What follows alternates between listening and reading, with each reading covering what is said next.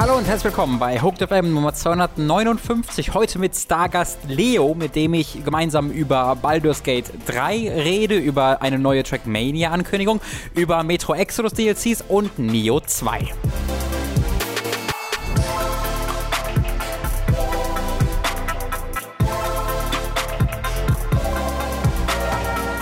Hallo und herzlich willkommen bei Hooked FM Nummer 259. Ihr hört hier mich statt Tom, denn Tom befindet sich im Urlaub. Stattdessen habe ich einen wunderbaren Stargast dabei, nämlich den Leo Schmidt. Hallo. Hallo, Leo Schmidt. Hallo, Du sitzt hallo. mir gegenüber und ich bin völlig begeistert. Wir haben uns auch schon ein paar Tage nicht mehr gesehen. Oh ja, ja. Äh, deswegen bin ich auch gespannt, was du so zu bereden hast. Wie geht das? Was, wie steht's im Leben? Irgendwas Aufregendes passiert? Du am Wochenende gemacht? Erzähl mal ein ja, bisschen. also ich, ich war bis gerade eben mit Tom äh, im Urlaub. Ähm, das, das war schon ziemlich gut. äh, aber was wie, Tom da gelassen? ja, na, wie das so ist, wenn man, wenn man halt so lange aufeinander hockt und so, man kennt sich halt auch schon. Ich meine, Tom und ich, wir kennen uns jetzt über zehn Jahre. Ne? Und, und die Sache ist, äh, irgendwann merkt man, ja, der Funke ist so ein bisschen erloschen und man fängt an, Yes. sich ein bisschen auf den Geist zu gehen. Und Oh ja. äh, ja, äh, bei, bei manchen geht es auch schon schneller, sagen wir nach vier oder fünf Jahren. Ja, bei uns hat es achteinhalb gedauert. Ja, okay, ja. Und, und ja, und dann und vielleicht, wenn man auch noch ein bisschen zusammenarbeitet oder so. Also es ist, es ist schwierig. Nee. Äh, ansonsten, äh, also abgesehen von meiner äh, bevorstehenden Entscheidung von Tom, geht's mir gut. Äh, und ich freue mich darauf, mal wieder hier zu sein. Ich war, auch schon, also davon abgesehen, dass wir uns schon eine Weile nicht gesehen haben, war ich auch schon eine Weile nicht mehr in einem Podcast von Ja, guck mal, da euch. kannst du ja mal richtig deine Stimmbänder trainieren und zeigen, was du noch so drauf hast, lieber Leo. Hallo, hallo, hallo, ich bin Dingsbums Schmidt. Mein Gott, du bist eingestellt. Äh, wir haben eine Reihe von News und auch ein paar Spiele im Angebot, die wir gespielt haben, die ich gespielt habe. Ähm, die sind größtenteils handelt sich da um kleinere Sachen oder um, um DLC-Sachen, wie ihr zu Hause vielleicht ja auch mitbekommen habt. Gerade fest ein bisschen Release-Flaute. Das genieße ich aber auch sehr. Ich hole hol gerade viel nach, äh, über das ich da nicht so wirklich zu reden habe. Ich lese, was ist da los? Also ich bin gerade nicht so im, ich spiele so ein bisschen WoW, so ein bisschen Division, einfach so Kram. Achso, mit Lesen meinst du die Quest-Texte in WoW? Nee, das, das auch tatsächlich, aber ich lese tatsächlich auch so ein sogenanntes Buch, Buch, Buch, oh, die kenne ich. Buch, Buch, glaube ich, Ja, bin mir hm. nicht sicher. Ähm, und äh, das sind alles so Spiele, weil das geht mir dann so, wenn du so eine Firma hast oder so viele Jahre daran gewohnt bist, über Spiele zu sprechen, dann bist du immer sofort dabei, okay, wie kann ich dieses, dieses Hobby, das ich jetzt gerade, dem, dem ich jetzt gerade nachgehe, monetarisieren, indem ich es äh, in ein Video verwandle oder bei, beim Podcast bespreche. Und das genieße ich gerade so ein bisschen nicht machen zu müssen. Ja. Äh, aber ich habe unabhängig davon auch ein paar Spiele gespielt, damit ich ein bisschen was hier drüber zu sagen habe. Äh, und ich würde sagen, wir legen direkt los mit der News, weil ich überlege, ob ich noch irgendwas groß anzukündigen habe. Eigentlich nicht. Kommt Tom wieder? Tom, ich habe, es, es war ein definitives Nein, was ich letzt, bei letzter Nachfrage bekommen habe. Ähm, ich versuche da noch ein bisschen Überzeugungsarbeit zu leisten und nächste Woche schauen wir dann einfach mal, ob es noch gibt. Oder ob wir zwei einfach ein bisschen in, äh, in Geschäftspartnerschaft eingehen. Oh je, okay. Die größte News dieser Woche, äh, denke ich zumindest, und da würdest du mir sicher zustimmen, ist äh, der Reveal von Baldur's Gate 3. Äh, der Gameplay-Reveal, um genau zu sein, dass das Spiel kommt, wissen wir ja schon von Larian, den belgischen Entwicklern von äh, Original Sin 1 und 2. Äh, und äh, da gab es jetzt endlich mal äh, Gameplay-Footage, sogar ziemlich viel, das ist irgendwie eine Stunde einfach nur Gameplay. Ja, äh, dazu noch äh, Hands-on-Erfahrungen von, von Journalisten und so weiter und so fort. Aber ja, äh, auch ähm, der, der CEO von äh, Larian hat äh, höchstpersönlich äh, anderthalb Stunden vorgespielt, ist dabei äh, tierisch auf die Fresse gefallen, was aber sehr schön war, weil es war eine sehr äh, es war eine sehr nicht geskriptete, sehr unvorbereitete Genau. äh, Gameplay-Session und ja, ja, wir haben sehr viel gesehen äh, an der Stelle. Hast du es hast du's dir angeguckt? Ich habe durchgeskippt. Okay. Äh, ich habe ja äh, weder Original Sin noch Baldur's Gate gespielt, deswegen geht das so ein bisschen an mir vorbei. Also Original Sin ist halt immer so ein Ding, würde ich gern, aber habe ich dann zu viel Respekt vor und dann starte ich stattdessen Würde Vorkraft. Das ist die Story mit mir und Original Sin. Äh, und Baldur's Gate ist einfach, da, da, die, die Zeit ist für mich einfach vorüber. Ich habe das mal versucht, in die alten Infinity Engine Spiele reinzukommen und da komme ich einfach, das ist mir zu weird. Ich, für mich persönlich, ich habe dann immer das KOTOR und Jade Empire BioWare im Kopf und das ist ja was völlig anderes. Ja. Äh, und sich daran zu gewöhnen, fällt mir äh, sehr schwer. Aber Baldur's Gate 3 äh, fand ich, also das ist jetzt, glaube ich, keine sehr spektakuläre, einzigartige Meinung. Es sieht halt grafisch hervorragend aus. Was? Äh, Wirklich? Ja, okay. Wirklich, ich, ich, ich finde auch, es sieht sehr viel schöner aus, als ich erwartet hätte. Da steckt mhm. echt Budget hinter, äh, was ich sehr, sehr mochte. Und das ist etwas, was mich von ähm, Spielen dieses Genres oftmals so ein bisschen abhält, äh, ist halt die äh, Kamera, dass äh, in Gesprächen sie in eine Art Third-Person-Perspektive äh, rüber wechselt, wo du die Charaktere aus dem Nahen siehst und dann deine, deine Dialogoption wählst. Und wie gesagt, die sehen ebenfalls hervorragend aus, haben tolle, tolle ähm, äh, Charaktermodelle. Aber das Größte ist ja das Kampfsystem, ne? Äh, die größte Nachricht. So, also in gewisser Weise schon, aber auf der anderen Seite, wenn man Original Sin gespielt hat, dann vielleicht auch wieder nicht, weil du guckst es dir halt an. Also die Sache ist die. Ähm, vielleicht du hast ja gerade schon erzählt, wie du zu äh, Original Sin und zu Baldur's Gate stehst. Mhm. Um mal kurz bei mir zu umreißen, Baldur's Gate ist auch damals an mir vorübergegangen. Ich habe später, also ich habe es relativ zeitnah versucht, hab's, bin aber nicht rangekommen und äh, dafür habe ich aber Original Sin 1 und 2 sehr, sehr viel gespielt und sehr genossen und so weiter. Und der Witz ist, obwohl ich Baldur's Gate nicht kenne, aber dafür äh, Divinity Original Sin kenne, fühle ich mich sehr befugt, jetzt darüber zu reden, mhm. über dieses Thema, weil, das muss man wirklich sagen, ich habe mich mit Leuten unterhalten, ich habe auch ein bisschen in Foren geguckt und so weiter und so fort es steckt sehr, sehr viel Original Sin hier schon in der DNA. Das siehst du das einfach. Das könnte wahrscheinlich auch Original Sin 3 heißen, oder? In gewisser Weise vielleicht. Also, ich meine, es kommt ein bisschen darauf an, wie man ein Rollenspiel gewichtet. Ne? Ein Rollenspiel steht ja auf verschiedenen Säulen und ähm, das, die Story, das Szenario und so weiter, das ist natürlich alles im Baldur's Gate-Universum. Es wird 100 Jahre nach Baldur's Gate mhm. 2 spielen. Ähm, aber es ist in diesem Forgotten Realms äh, Dungeons and Dragons äh, Szenario, es folgt den Advanced Dungeons and Dragons Regeln wie damals. Ähm, das sind natürlich große Unterschiede. Aber wenn ich dann sehe, ne, also, ja, also äh, hier kannst du das Terrain so und so nutzen, hier kannst du jemanden runterstoßen, hier kannst du jemanden zum Stolpern bringen, hier kannst du Elemente miteinander ja. agieren lassen. Hier ist eine Wasserpfütze, ich schieße einen Feuerpfeil rein, es entsteht eine Dampffolge. Als jemand, der Original Sin nicht gespielt hat, ist das exakt das, was ich immer von Original Sin höre. es, ist, es, ist, ja. es, ist einer der, es ist eine der Säulen des Original Sin Kampfsystems, kann man wirklich so sagen. Äh, die Interaktion zwischen den Elementen und das, ähm, wie, wie man die taktisch einsetzt und so. Das, und ja, also ich, ich guckte mir das an und abgesehen von so von so ein paar HUD-Elementen. Was weiß ich, deine Lebensanzeige ist dein Charakterporträt, das sich so mit Blut füllt. Das mhm. ist von früher her so. Aber abgesehen von diesen Kleinigkeiten, denke ich mir die ganze Zeit, ja, Jesus, ich könnte wahrscheinlich jetzt anfangen zu spielen und bräuchte kein Tutorial. Mhm. Äh, und das ist, für mich ist das toll. Es gibt mhm. viele, viele Leute, es gibt sehr positive Resonanz auf dieses Gameplay. Es gibt viele Leute, die gesagt haben, yay, äh, ist genau, was ich wollte. Oder hey, cool, mehr Content in die Richtung Original Sin. Ich kann mir aber vorstellen, dass es für jemanden, der von Alters her Baldur's Gate-Fan ist, vielleicht auch so ein bisschen, vielleicht ein bisschen wurmt, so, hey, ich krieg nach so vielen Jahren endlich ein Baldur's ja, ja. Und es muss an irgendwas liegen, dass ich, dass ich Original Sin, also dass ich bei Baldur's Gate 3 wesentlich häufiger an Original Sin denke, als zum Beispiel an Pillars of Eternity. Mhm. Bei Pillars of Eternity denke ich die ganze Zeit an Baldur's Gate, so mhm. wie es sich anfühlt, wie ja. es spielt und ja. so. Und, und hier denke ich mir so, nee, nee, ich denke ziemlich viel an Original Sin. Ja, verstehe ich sehr. ähm, hat, war, war es nicht, beim Kampfsystem, das finde ich so interessant, war es nicht bei Pillars of Eternity 2 so, dass die sogar einen Turn-Based Patch bekommen haben später als optionalen Modus? Darüber haben wir schon mal gesprochen. Das kann, das, ich glaube, kann ich mich gerade auch vertun, schaue ich gleich mal nach.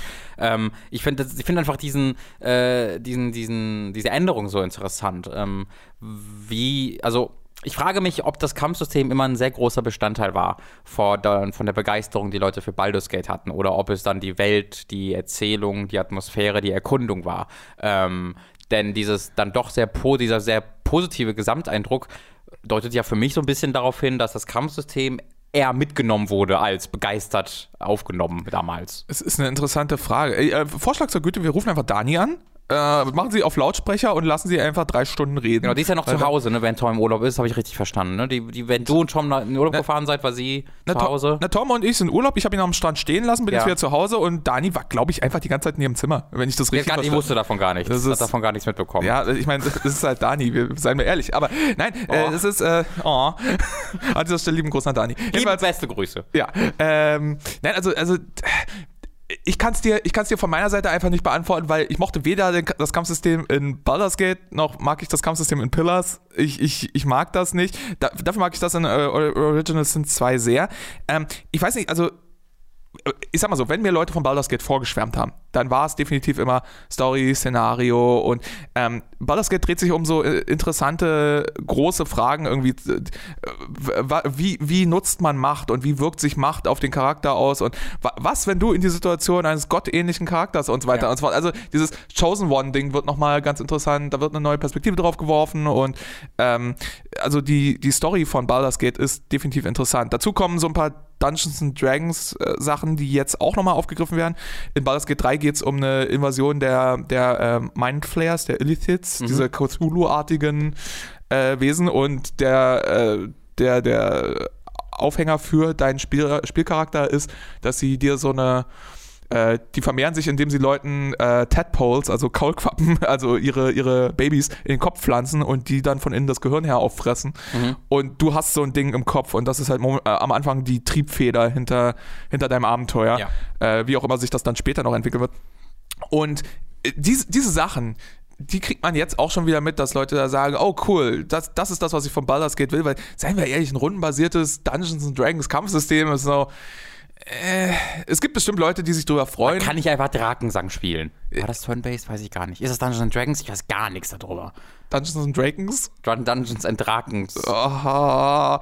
Ähm, das Dungeons and Dragons Kampfsystem oder nicht Kampfsystem, das Charaktersystem kommt dazu noch mit ein paar Eigenheiten daher. Es gibt zum Beispiel Mischklassen bei ähm, Dungeons and Dragons irgendwie, dass äh, eine Klasse bis zu einem bestimmten Punkt spielen kann, die andere bis zum anderen. Aber auf der anderen Seite, auch hier war Original Sin 2 halt schon offen und flexibel, weil mhm. die, in Original Sin hast du fast zwangsläufig Mischklassen gespielt. Du warst ganz selten mal ein purer XY-Magier oder irgendwas. Also, ja, es, es ist schwer zu sagen. Momentan haben wir halt dieses Gameplay vor der Nase, was, es sieht hart aus, es sieht schwer mhm. aus. Ähm, es sieht auch sehr mimi aus. Also so, sie haben schon so oft gezeigt, wie sie jemanden von irgendwelchen, Ab äh, von irgendwelchen Zinnen oder, oder hohen Klippen runtergestoßen haben, dass ich äh, hoffe, dass das nicht zu sehr ein Gimmick wird im Spiel. Mhm.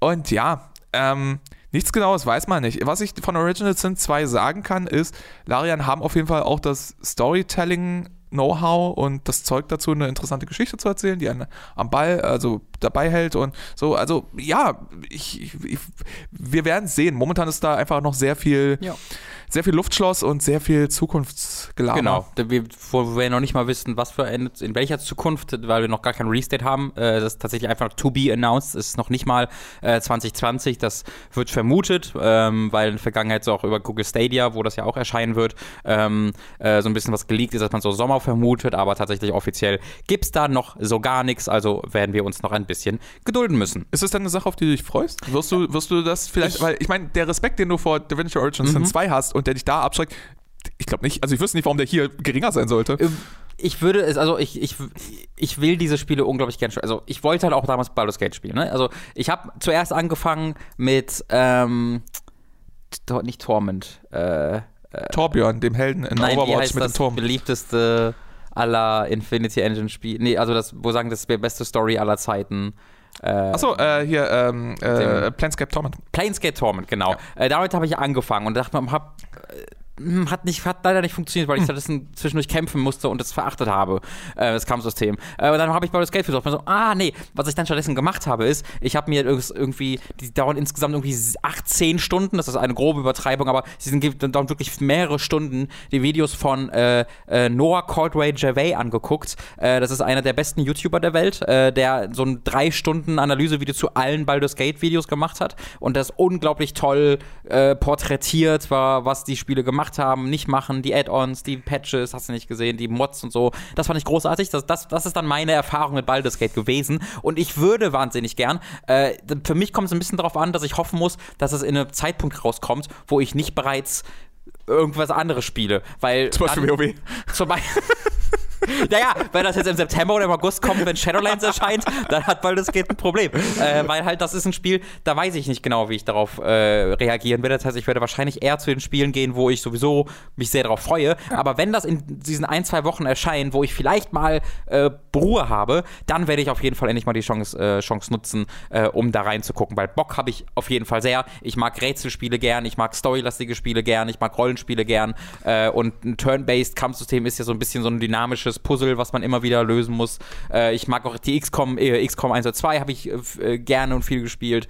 Äh, grundsätzlich spricht überhaupt gar nichts äh, gegen. Das, das, das ist gut. Ja. Ich meine, die äh, bei sowas wie, wie zum Beispiel Planescape Torment oder so, ja, das ist halt auch das, was mich damals abgeschreckt hat und was mich auch von, äh, ich habe Pillars äh, nicht gespielt, weder eins noch mhm. zwei so richtig, weil ich habe es angefangen und dachte mir, ähm, so, so unwichtig man sagen mag, dass das Kampfsystem für so ein Rollenspiel ist, aber wenn man relativ viel kämpft, dann sollte das Kampfsystem einen halt auch nicht langweilen oder abstoßen oder das war, irgendwas. Das war Obsidian, oder? Pillars? Äh, ja, okay. genau. Ähm, und, und, äh, und das ist leider bei mir das Problem bei mhm. Pillars, ne? Und äh, das ist, jetzt kann nicht jedes Spiel Disco Elysium sein und einfach drauf verzichten, so. Äh, das wäre eine bessere Welt ich weiß es nicht. Ich finde, dass Disco Elysium was Besonderes ist, ist auch eine sehr, sehr gute Lösung. Wiederum, ja. ähm, aber ich freue mich. Ich freue mich darauf, ähm, hier ein Kampfsystem zu haben, was mir wahrscheinlich wieder mehr gibt, weil mhm. es ist, äh, so sehr man sagen kann, ja, aber die Story ist wichtig. Es ist halt nicht unwichtig, was man so von Minute zu Minute in einem Spiel macht. Mhm. Und wenn ich da 80 Stunden drin versenken soll, dann möchte ich bitte, dass nicht 40 davon äh, mich, mich langweilen oder so. Ja, äh, aber Larian haben bei mir unheimlichen Vertrauensvorschuss, unter anderem auch wegen des Sprungs zwischen Original Sin 1 und 2. Da war ein sehr, sehr großer Fortschritt. Mal gucken, was sie diesmal so aus dem Hut zaubern. Es gibt noch so ein paar Sachen, ähm, die wir jetzt gar nicht erwähnt haben. Zum Beispiel, sie, man kann die Kameraperspektive so hinter den Charakter lenken, damit mhm. sie es ein bisschen mehr wie ein, wie ein Third-Person-Action-RPG genau, anfühlt. Ja, ja ähm, ich weiß nicht, wie viel das bringen wird, weil spätestens in Kämpfen willst du wahrscheinlich Übersicht mhm. haben. Aber ich mag es aber sehr, dass man halt die Möglichkeit hat, die Welt, weil die Welt für mich einfach ein bisschen mehr an Glaubwürdigkeit gewinnt, äh, so ein bisschen mehr, ich bin wirklich drin. Äh, man bekommt vielleicht ein bisschen Größe, äh, bisschen besseren Eindruck von den Größenverhältnissen. Äh, und auch wenn es dann gar nicht so nützlich ist, spielerisch ist es, glaube ich, ganz cool, immer mal wieder äh, für 20 Sekunden kurz in diesen Modus reingehen zu können und so ein bisschen die Welt zu betrachten. Ja. Und ja, und wir, wir äh, ich, ich bin da gespannt. Ich bin sehr, sehr gespannt. Äh, kann äh, Larian, ihr könnt jetzt sagen, wann das Spiel rauskommt. Bitte, ja. Ähm, wo ich das bereits sagen kann, sind die nächsten zwei Ankündigungen, die es ähm, gab. Zunächst einmal eine, die höchst verwirrend ist, wie sie getätigt wurde, wie dieses Spiel heißt und das ist, das, das ist alles sehr seltsam. Äh, es gab nämlich die Trackmania Finals. Die haben wir mhm. ja beide verfolgt, wir haben uns irgendwie getroffen. Äh, erst die komplette zweite Season von Formel 1 Drive to Survive geguckt, äh, dann die äh, Testwoche, ähm, bei der ja ne, überraschend klar wurde, dass Force India einfach den letztjährigen Mercedes kopiert hat, ist kaum das, zu glauben. Es, es, es, ich, ich, ich bin immer noch, also ich, ich reele immer noch, wie wir auf Englisch sagen. Äh, du hast ich, mir direkt vor die Couch gekotzt, als du das gesehen hast. Ich, es, war, es war ein emotionaler Moment. Ich, ich merke auch, wie die Aufregung wieder in mir mhm. aufsteigt, wenn du jetzt drüber redest. Und direkt danach im Anschluss haben wir uns die Trackmania Finals angeguckt mhm. und da haben wir natürlich mitbekommen, dass da das neue Trackmania angekündigt wurde. Und das ist ein bisschen überfällig. Mhm. Also ich, ich bin tatsächlich, ich mag Trackmania sehr gerne. Ähm, und das letzte Trackmania ist, glaube das war 2016, dass Trackmania Turbo erschienen ist, was so ein äh, bisschen, also es erschien auch auf PC hat aber so ein bisschen einen Konsolenfokus, weil mhm. Trackmania gab es vorher nicht so wirklich auf der Konsole. Äh, und dann war jetzt lange Zeit einfach Ruhe. Ähm, und jetzt wurde das neue Trackmania angekündigt oh, oh, für dieses cool. Jahr, für den Mai soll es, soll es erscheinen. Äh, wird ein Remake von Trackmania Nations, was mich schon sehr verwirrt. Okay. Weil Trackmania ist Trackmania. Ja. Was heißt das, dass es ein Remake ist? Ist es nicht jedes Trackmania? Das ist so, als, als sie gesagt haben, dieses Need for Speed heißt Need for Speed, weil es ein Reboot ist. What the fuck does that mean? Ja, ja. Äh, und dieses Gefühl habe ich auch, da wenn mir gesagt wird, das ist jetzt ein Remake von Trackmania Nations. Ich meine, wenn sie das, äh, es, ist, es ist ein bisschen schwierig, ich, mir fehlt ein bisschen der Einblick in die Trackmania-Teile, um zu sagen, was jetzt an besonderen Features vielleicht bei Nations äh, drin war, was sie, aber, aber äh, ich meine, eine Sache, wo sie dann sehr viel für Klarheit sorgen können und wo sie sehr viel Ver Verwirrung jetzt schon vermeiden können, ist, indem sie einen ganzen guten Titel Namen, geben. Namen, der nicht, der nicht verwirrend ist, eindeutig Trackmania 3. Ja, zum Trackmania, Beispiel. Es gibt Trackmania 2. Oder, oder wenn sie halt, wenn sie halt wirklich sagen, es ist ein Remaster, dann sollen sie es halt Trackmania Nation Remaster oder so. Also, äh, wissen wir denn schon, wie es heißen soll? Wir wissen, wie es heißen soll. Oh, cool. Ich würde aber, um das einzuführen, gerne mal in die Historie von Trackmania oh, ja, reingehen und mal bitte. kurz sagen, wie dieses Spiel heißt, weil es war schon immer eine wahre Wonne. Mhm. Es begann mit Trackmania, dann gab es Trackmania Power Up. Dann wurde es direkt weird, weil dann erschien Trackmania Original. Halt Danach erschien Trackmania 1. Was halt eine überarbeitete Version war, die aber, also das ist Trackmania 2 erschienen und hieß Trackmania Sunrise. Dann kam von Trackmania Sunrise eine erweiterte Version namens Trackmania Sunrise Extreme. Und dann muss ich sagen, und dann erschien Trackmania Original, was nicht auf Trackmania Sunrise basiert, sondern auf dem Original Trackmania, aber Features aus Trackmania Sunrise in das Original Trackmania reinbrachte. Ich glaube, ich fange an, aus den Augen zu bluten. Dann kam das dritte Trackmania Nations. Und Trackmania Nations ist die Freeware-Version gewesen. Ja. ja Trackmania 1 und ich habe mir damals Trackmania Sunrise gekauft, weiß ich noch, fand ich super geil. Und dann kam Nations kurze Zeit später und das war, konnte halt jeder einfach sich runterladen.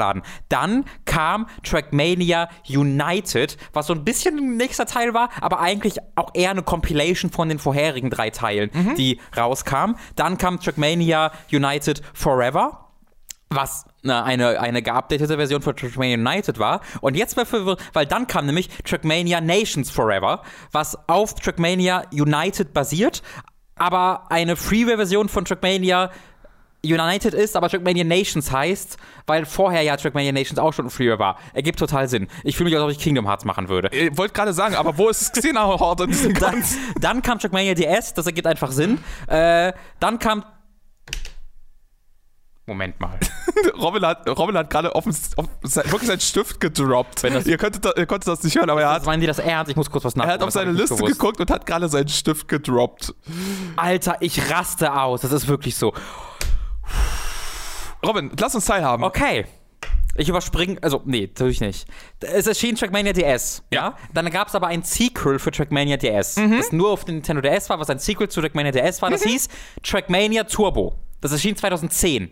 Das erschien ein Sequel zur DS-Version von Trackmania DS auf dem DS namens Trackmania Turbo. Ja, ja. Bald in meinem Kopf. Dann kam Trackmania V, ergibt Sinn. Dann Trackmania 2, natürlich. Dann kam Trackmania 2 endlich raus. Endlich der zweite Teil von Trackmania. Genau, allerdings in vier verschiedenen Punkten natürlich. Weil zuerst kam Trackmania 2 Canyon, dann kam Trackmania 2 Stadium, dann kam Trackmania 2 Valley und dann kam Trackmania, Trackmania 2 Lagoon. So, haben wir Trackmania 2 abgeschlossen. Wie oft hast du schon Trackmania gesagt? Und dann, und das ist, warum ich gerade den, den, den, den, den, ah, hier, das Ding, den Stift fallen gelassen habe, weil das kann ich nicht glauben. Dann erschien ja 2016 dieses, das Konsolenspiel und auch für, für PC, was ich gerade erwähnte, Trackmania Turbo. Aber jetzt habe ich gerade gesehen, dass es schon Trackmania Turbo auf dem DS gab. War Trackmania Turbo am Anfang nicht auch schon mal dabei? War es nicht das dritte oder Äh, so? nee, da, da gab es das noch nicht bisher. Ah, okay, hm. Ja, also gibt es schon zwei Trackmania Turbo. Und da wir ja schon dabei sind, Titel wieder zu verwerten, heißt das neue Trackmania, das ein Remake des Freeware Trackmania Nations ist, Bam, balaba. Trackmania. Einfach Trackmania. Äh, Es heißt einfach Trackmania. Sind, sind wir uns sicher, dass es nicht einfach ein Ja. Re-Release des ersten Teils Ich habe ist? mir extra den offiziellen Blogpost angeguckt und in der Überschrift wird es bezeichnet als Trackmania Nations Remake announced und dann wird es dediziert immer Trackmania genannt. Dieses neue Spiel. Und es gibt auch kein Video dazu. Also es gibt, dieses Video wurde auf der, ähm, auf der, in, dieser Weltmeisterschaft da gezeigt, auf diesem Championship. Und dann gibt es eine, es gibt eine geleakte Version davon. Das sieht einfach aus wie Trackmania. Und das erscheint auch schon im Mai. Das ist alles so ein Nonsens. ich verstehe gar nicht, was sie da wollen. Stand in diesem Blogpost denn wenigstens was von Features? Worauf können wir uns denn freuen? Ich meine, ähm, Nope. ich meine, du, du, du, wie du schon gesagt hast, Trackmania ist halt im Wesentlichen immer Trackmania. Du Ja. weißt halt schon ungefähr, okay, wenn ich es mir kaufe, kriege ich keinen Dating-Sim, aber es ist, äh, äh, Ja, ich hätte gerne mal die Singles-Version von Trackmania. Weißt du? Hm. Von Sims damals. Also da, wo man die Autos ausziehen kann, wo die duschen gehen, wo es nicht zensiert wird oder so. Ähm, Richtig, richtig. Tatsächlich gibt es das nicht so wirklich. Also das Einzige, was sie halt gesagt haben muss, und das ist, glaube ich, das am wenigsten Überraschende aller Zeiten, ist, dass sie halt in diesen Service-Aspekt rein äh, grätschen wollen. Mhm. Das war ja natürlich, da war Trackmania so ein bisschen Vorreiter. Also das ist, war ja schon immer total Community-fokussiert und du konntest die eigenen Strecken bauen und so. Deswegen war es so ein bisschen ein Community-geführtes äh, Service-Game, äh, bevor, bevor es äh, Games as a Service wirklich gab. Aber jetzt soll es eben auch, auch offiziell supported werden mit Daily Missions quasi und Daily irgendwie Strecken, die dann ähm, von, von äh, Nadeo heißt der Entwickler, glaube ich. Heißen die so? Nadeo, ja, Ubisoft Nadeo mittlerweile. Äh, von denen rausgesucht werden. Äh, und das ist so ziemlich das Einzige. Ansonsten wird es halt sicherlich Trackmania werden. Ähm, und da freue ich mich drauf. Das wird nach vier Jahren, kann ich da gerne nochmal was spielen. Aber ich verachte diesen Namen auf einer leidenschaftlichen Art und Weise. Äh, äh, freust du dich, freust du dich darauf, ähm, es größtenteils zu spielen oder äh, nutzt du auch tatsächlich die kreativen Aspekte von Trackmania? Baust du selbst? Äh, Nee, Du? gar nicht, gar nicht. Also ich äh, einfach mit, mit Maus und Tastatur, äh, nicht Maus, sondern mit Tastatur, mit den Pfeil, das ist ja voll auf Pfeiltasten ausgelegt, mit den Pfeiltasten diese perfekten Rundkurse zu fahren, wo du ja drauf, also sobald du ja eine Wand berührst, ist im Grunde vorbei, äh, weil du dann so langsam wirst direkt. Und aber so perfekt ein Millimeter an den Wänden vorbei zu rasen, um dann äh, äh, irgendwie so eine, so eine Bestzeit zu fahren. Und du siehst ja ganze Zeit die Ghosts von den 2000 anderen Autos, die da rumfahren und hast dann so unfassbar schlechten äh, Europe Techno im Hintergrund aus dem Jahre 1998. Ähm, das ist das Allergeilste. Hm. Da, da, da gehe ich voll drauf. Das ist so mein, äh, mein, ähm, wie heißt's? Truck Simulator. Ah ja. Äh, das ist was sehr anderes, aber gibt mir ein ähnliches Gefühl, glaube ich. Ja, ne, das, äh, es, es, es, gibt diese Art von Spielen, ne? Bei mir, bei mir ist es Mountain Blade. Das kommt ja, demnächst raus. Ich, verstehe ich auch. ähm, es, äh, wenig, weniger mit, äh, mit äh, in die Kurve legen und einen Millimeter an der Wand vorbei, aber dafür mit mehr Pferdchen. Jedenfalls, ähm, ja, ich, ich weiß nicht, ähm, du kennst ja mein, mein ambivalentes Verhältnis zu Rennspielen. Ne? So, solange ich keinen Raketenwerfer abfeuern kann, bin ich immer erstmal a priori ein bisschen misstrauisch, was Rennspiele mhm. angeht. Aber äh, ja, ich, äh, ich muss mal gucken, vielleicht wird es nach äh, 200 Teilen auch mal äh, Zeit, dass ich mir Trackmania angucke. Auf der anderen Seite überlege ich mir, ob ich beim neuen Spiel einfach auf das Turbo-Update warte. Ähm, das wird dann aber wieder Trackmania Sunrise Deluxe Turbo heißen und eigentlich ein Remake von dem zweiten Teil sein und sonst irgendein Schwachsinn. äh, und dann kommt eine Freeware-Version davon raus, die dann Trackmania Nations 2 heißt oder so. Ach, das ist, ich konnte es gerade nicht fassen, dass es einfach schon Trackmania Turbo gab. Die, das, das kann man doch nicht machen. Ich bin so wütend. Offensichtlich schon, ja. Das, das muss man erstmal schaffen, eine schlimmere Naming-Policy zu haben als, äh, ich weiß nicht, es, es, gibt noch so ein paar, paar Spielreihen, bei denen man auch absolut nicht mehr durchsieht, wenn man von außen guckt, weil es ja. zu viele Ableger gibt und so. Äh, also da so verwirrend zu sein, ist schon äh, Obacht, Obacht.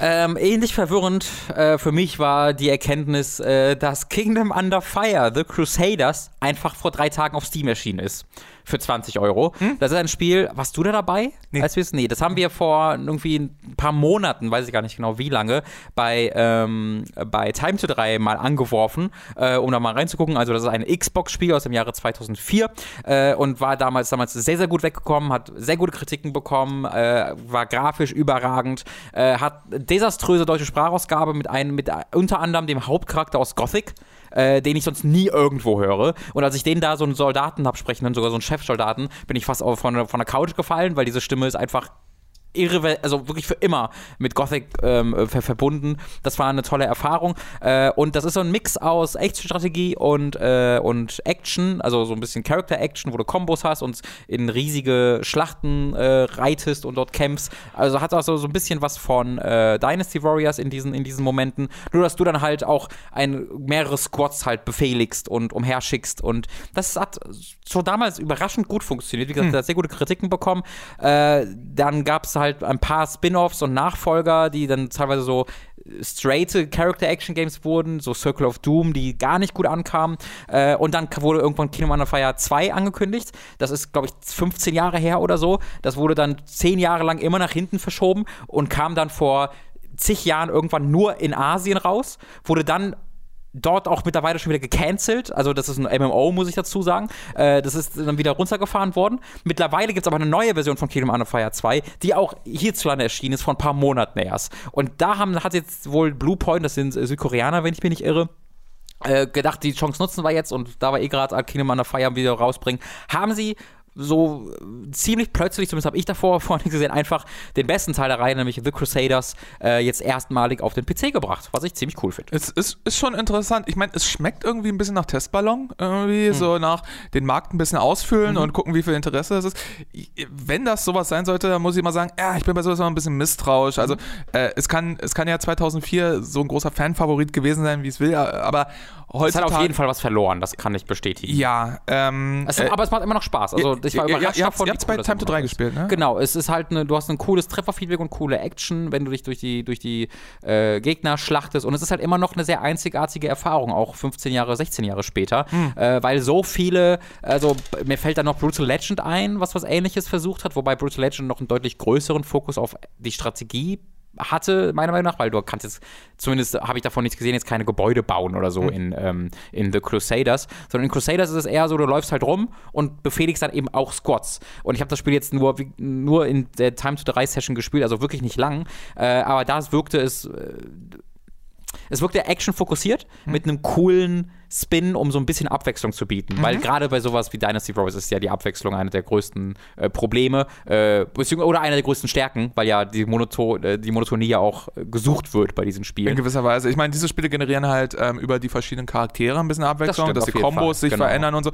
Äh, ich glaube, sowas hat Kingdom Under Fire Crusaders nicht. Kingdom ne? Under Fire hat so eine Handvoll Charaktere, die an, an Kamp also auch da ist es wieder so ein bisschen mehr wie ein Extra-Strategie-Spiel. Das hat halt quasi Kampagnen mit, unterschied mit unterschiedlichen Völkern, die du spielst, Mhm. die dann einen Hauptcharakter haben, äh, die sich dann auch unterschiedlich ähm, steuern tatsächlich. Okay. Äh, also es hat mir überraschend viel Spaß gemacht, auch wenn äh, es sah halt nicht mehr so richtig großartig aus äh, und war jetzt hat mich auch nicht umgehauen, aber war ziemlich cool äh, und äh, ich überlege tatsächlich da mal selbst zuzugreifen bei der PC-Version, um da mal ein bisschen länger reinzugucken. 20 Euro ist auch ein ganz okayer Preis, wie ich finde, wird sicherlich, wenn man ein halbes Jahr wartet, dann auch für 10 im Angebot sein. Ja. Ähm, ich habe mich mal ein bisschen durch die Steam-Reviews geklickt, der Port scheint auch sehr ordentlich zu sein, Mhm. ohne dass er jetzt überragend ist, aber keine großen Probleme. Deswegen wollte ich das zumindest mal unterbringen. Ja, es gibt, es, es, es gibt diese kleinen Perlen von Hybridspielen, die ähm, äh, bei denen man wahrscheinlich schon beim, also schon beim Release wusste, okay, die werden nicht marktführend. Da, da, die, die werden keinen Trend lostreten und da werden keine Leute hinterherlaufen, laufen, aber ähm, eben sowas wie äh, Brutal Legend auch oder so. Aber ich finde es cool, dass sowas dann alle Jubeljahre doch mal passiert. Und ja, vielleicht, äh, vielleicht gebe ich mir das auch mal, wenn es im Sale ist. Für mich persönlich sind 20 Euro vielleicht ein bisschen viel, aber vielleicht 10. Ja, ist Mal halt für, also ne, fast ist jetzt 16 Jahre altes Spiel, kann ich, kann ich sehen, dass man sagen würde, Ja. äh, das ist mir ein bisschen zu viel. Eine News haben wir noch, äh, und das ist eher so ein bisschen, also ich nutze das so ein bisschen als Diskussionsstartpunkt, weil ich finde, das ist eine unfassbar interessante Geschichte, die äh, wir so noch nicht hatten, die aber, glaube ich, äh, künftig für die Spielindustrie sehr, sehr wichtig sein wird.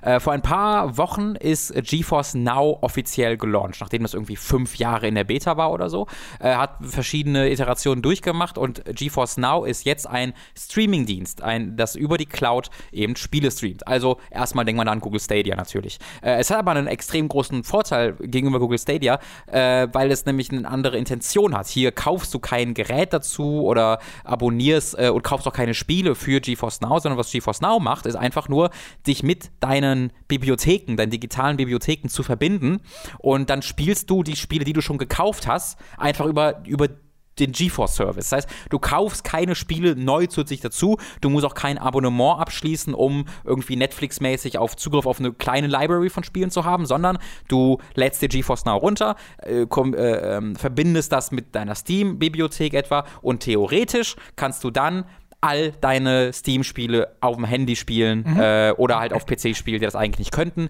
über, äh, ein, über einen PC, der irgendwo bei GeForce steht und du, dir wird das eben übers Internet gestreamt. Das ist ein kostenloser Service, erstmal. Ähm, dann ist es aber auf eine Stunde begrenzt, äh, äh, pro Session. Ich weiß, ich habe es nicht jetzt ausprobiert, also ich weiß nicht genau, ähm, wie lange du dann nach dieser Stunde warten musst, um, um weiterspielen zu können, ob du nur einmal raus und rein musst. Äh, es gibt aber auch die äh, 5 Euro, 5,50 Euro im Monat Version, wo du dann äh, eben kost, äh, komplett äh, äh, grenzenlos äh, spielen kannst und wo du Zugriff auf Leistung hast, die, die, die einer RTX 2080 entsprechen soll, also inklusive Raytracing und so. Äh, und in den Reviews und Eindrücken, die ich mir dazu angehört habe, war es tatsächlich im Gegensatz zu den Eindrücken zu Google Stadia auch sehr positiv, wo gesagt wurde, das läuft ohne merklichen Delay, ohne Probleme ähm, und man kann tatsächlich diese High-End-Spiele, sowas wie Metro, auch so spielen. Ähm, was sich alles sehr, sehr cool anhört. Ja. Ähm, jetzt gibt es aber äh, ein paar Publisher, ähm, die bereits gesagt haben, wir wollen da nicht bei sein. Äh, und das war schon, schon ein bisschen komisch. Bethesda war einer der Publisher, die dabei waren zum Launch und die dann ein paar Tage später einfach alle weg waren. Und GeForce äh, hat dann gesagt, ja, äh, gibt, gab Missverständnis. Äh, und tatsächlich gab es Missverständnis, da wurde äh, in einem Artikel drüber geschrieben, wo gesagt, wo erklärt wurde, das Missverständnis war, dass Bethesda halt davon ausging, ähm, dass die dafür bezahlt werden von GeForce. Dass GeForce das quasi lizenziert, äh, wenn sie den Paid-Service anwerfen, die, für die 5,50 Euro im Monat. Während GeForce davon ausging, dass die wissen, dass die das nicht extra lizenzieren wollen, sondern dass die einfach nur sagen, wir bieten einfach nur einen PC an quasi, ohne dass wir jetzt irgendwas lizenzieren wollen. Äh, und dann ging das halt online und dann haben wir gesagt, warte mal, was haben wir vor? Also muss doch vertraglich vorher Es festgehalten ist super, werden. Also, ja, ja, es ist super, super weird. Das, also beide bezeichnen das als Missverständnis tatsächlich. Ähm, und diese Journalisten, die da recherchiert haben, haben das bestätigt. Fand ich auch super weird. Äh, und dann ist es tatsächlich, äh, wurden diese Spiele runtergenommen und jetzt gab es äh, den Entwickler von, ich glaube, genau, Hinterland heißen sie, genauer gesagt Raphael van Lierop, Lierop, Lierop, bin mir nicht genau sicher, wie man es ausspricht, mhm. der auf Twitter äh, angemerkt hat, dass The Long Dark, das ist sein größtes Spiel, nicht mehr bei GeForce Now verfügbar sein wird, weil sie nicht gefragt wurden. Weil er sagt, dieses Spiel wurde einfach in den Service aufgenommen, wir haben davon nichts gewusst äh, und wir wollen das nicht und deswegen ist es jetzt nicht mehr da. Ja. Und das hat eine extrem, wie ich finde, interessante Debatte ausgelöst äh, zwischen Konsumenten, zwischen Entwicklern und Journalisten, die alle gute Standpunkte machen, wo natürlich die Konsumenten sagen, ich habe das Spiel gekauft, ist doch meine Sache, wo ich das spiele. Mhm. Ob ich jetzt diese Steam Library an einem, äh, mich bei einem befreundeten Kumpel einlogge, an dessen PC und das da spiele, oder ob ich halt den PC von GeForce nutze, um das über deren PC zu spielen, ist doch egal, ich habe es doch gekauft, es gehört mir doch.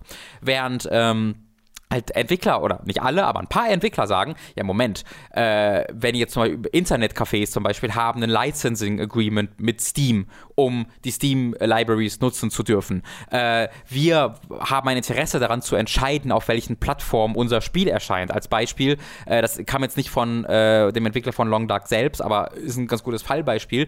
Ähm, es gibt ja wie gesagt, eine, eine, eine Mobile-App von GeForce Now. Das heißt, theoretisch kannst du halt dein Handy anmachen, darüber dann Long Dark spielen. Aber was ist denn, wenn Hinterland jetzt bereits seit einem Jahr an einem Mobile Port von The Long Dark arbeiten, den sie einzeln verkaufen wollen und dann wird ungefragt äh, plötzlich ermöglicht, dass jeder einfach über GeForce Now das Mobile spielen kann. Mhm. Das heißt, da wird den Entwicklern die Möglichkeit genommen, selbst zu entscheiden, wo ihre Spiele erscheinen. Und davon jetzt, ich fange noch gar nicht damit an, von den Exklusiv-Deals, ähm, die es gibt, ja. Wenn ein Entwickler sagt, wir wollen exklusiv bei Epic erscheinen, damit wir 50 Millionen bekommen und in, oder 10 Millionen bekommen oder 5 Millionen bekommen oder 1 Million bekommen, keine Ahnung, und dafür in den nächsten zwei Jahren besorglos, äh, sorglos weiterarbeiten können. Das wird alles so ein bisschen torpediert dadurch, dass es einfach einen Service gibt, der sagt, nö, du kannst einfach jede Spiele überall haben, hm. indem mhm. du das hier nutzt.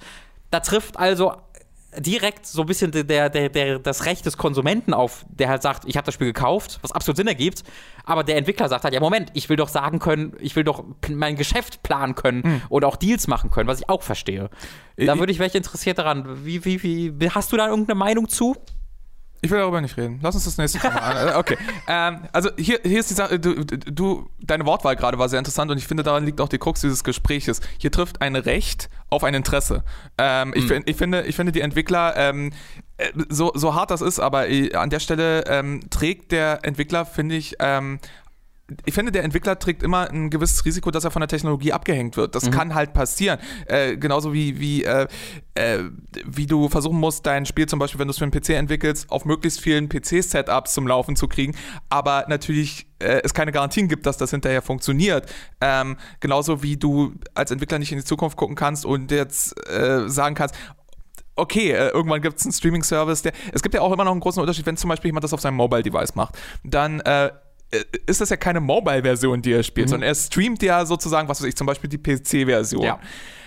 Was uns dann zu der Frage bringt, wie sieht es aus mit Usability? Wie sieht es aus mit UI? Ist das dann überhaupt dafür gut geeignet? Fühlt sich das gut an? Mhm. Will ich mich mit meiner Maus vor mein Handy setzen?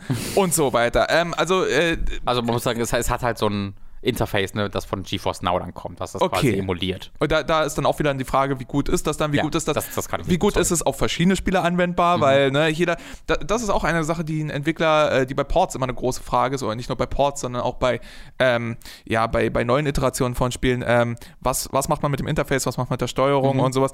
Ähm, es, es, gibt zwar gewisse Standards, die sich dann durchsetzen in der Industrie, aber ähm, sie bleiben ja trotzdem nicht immer gleich.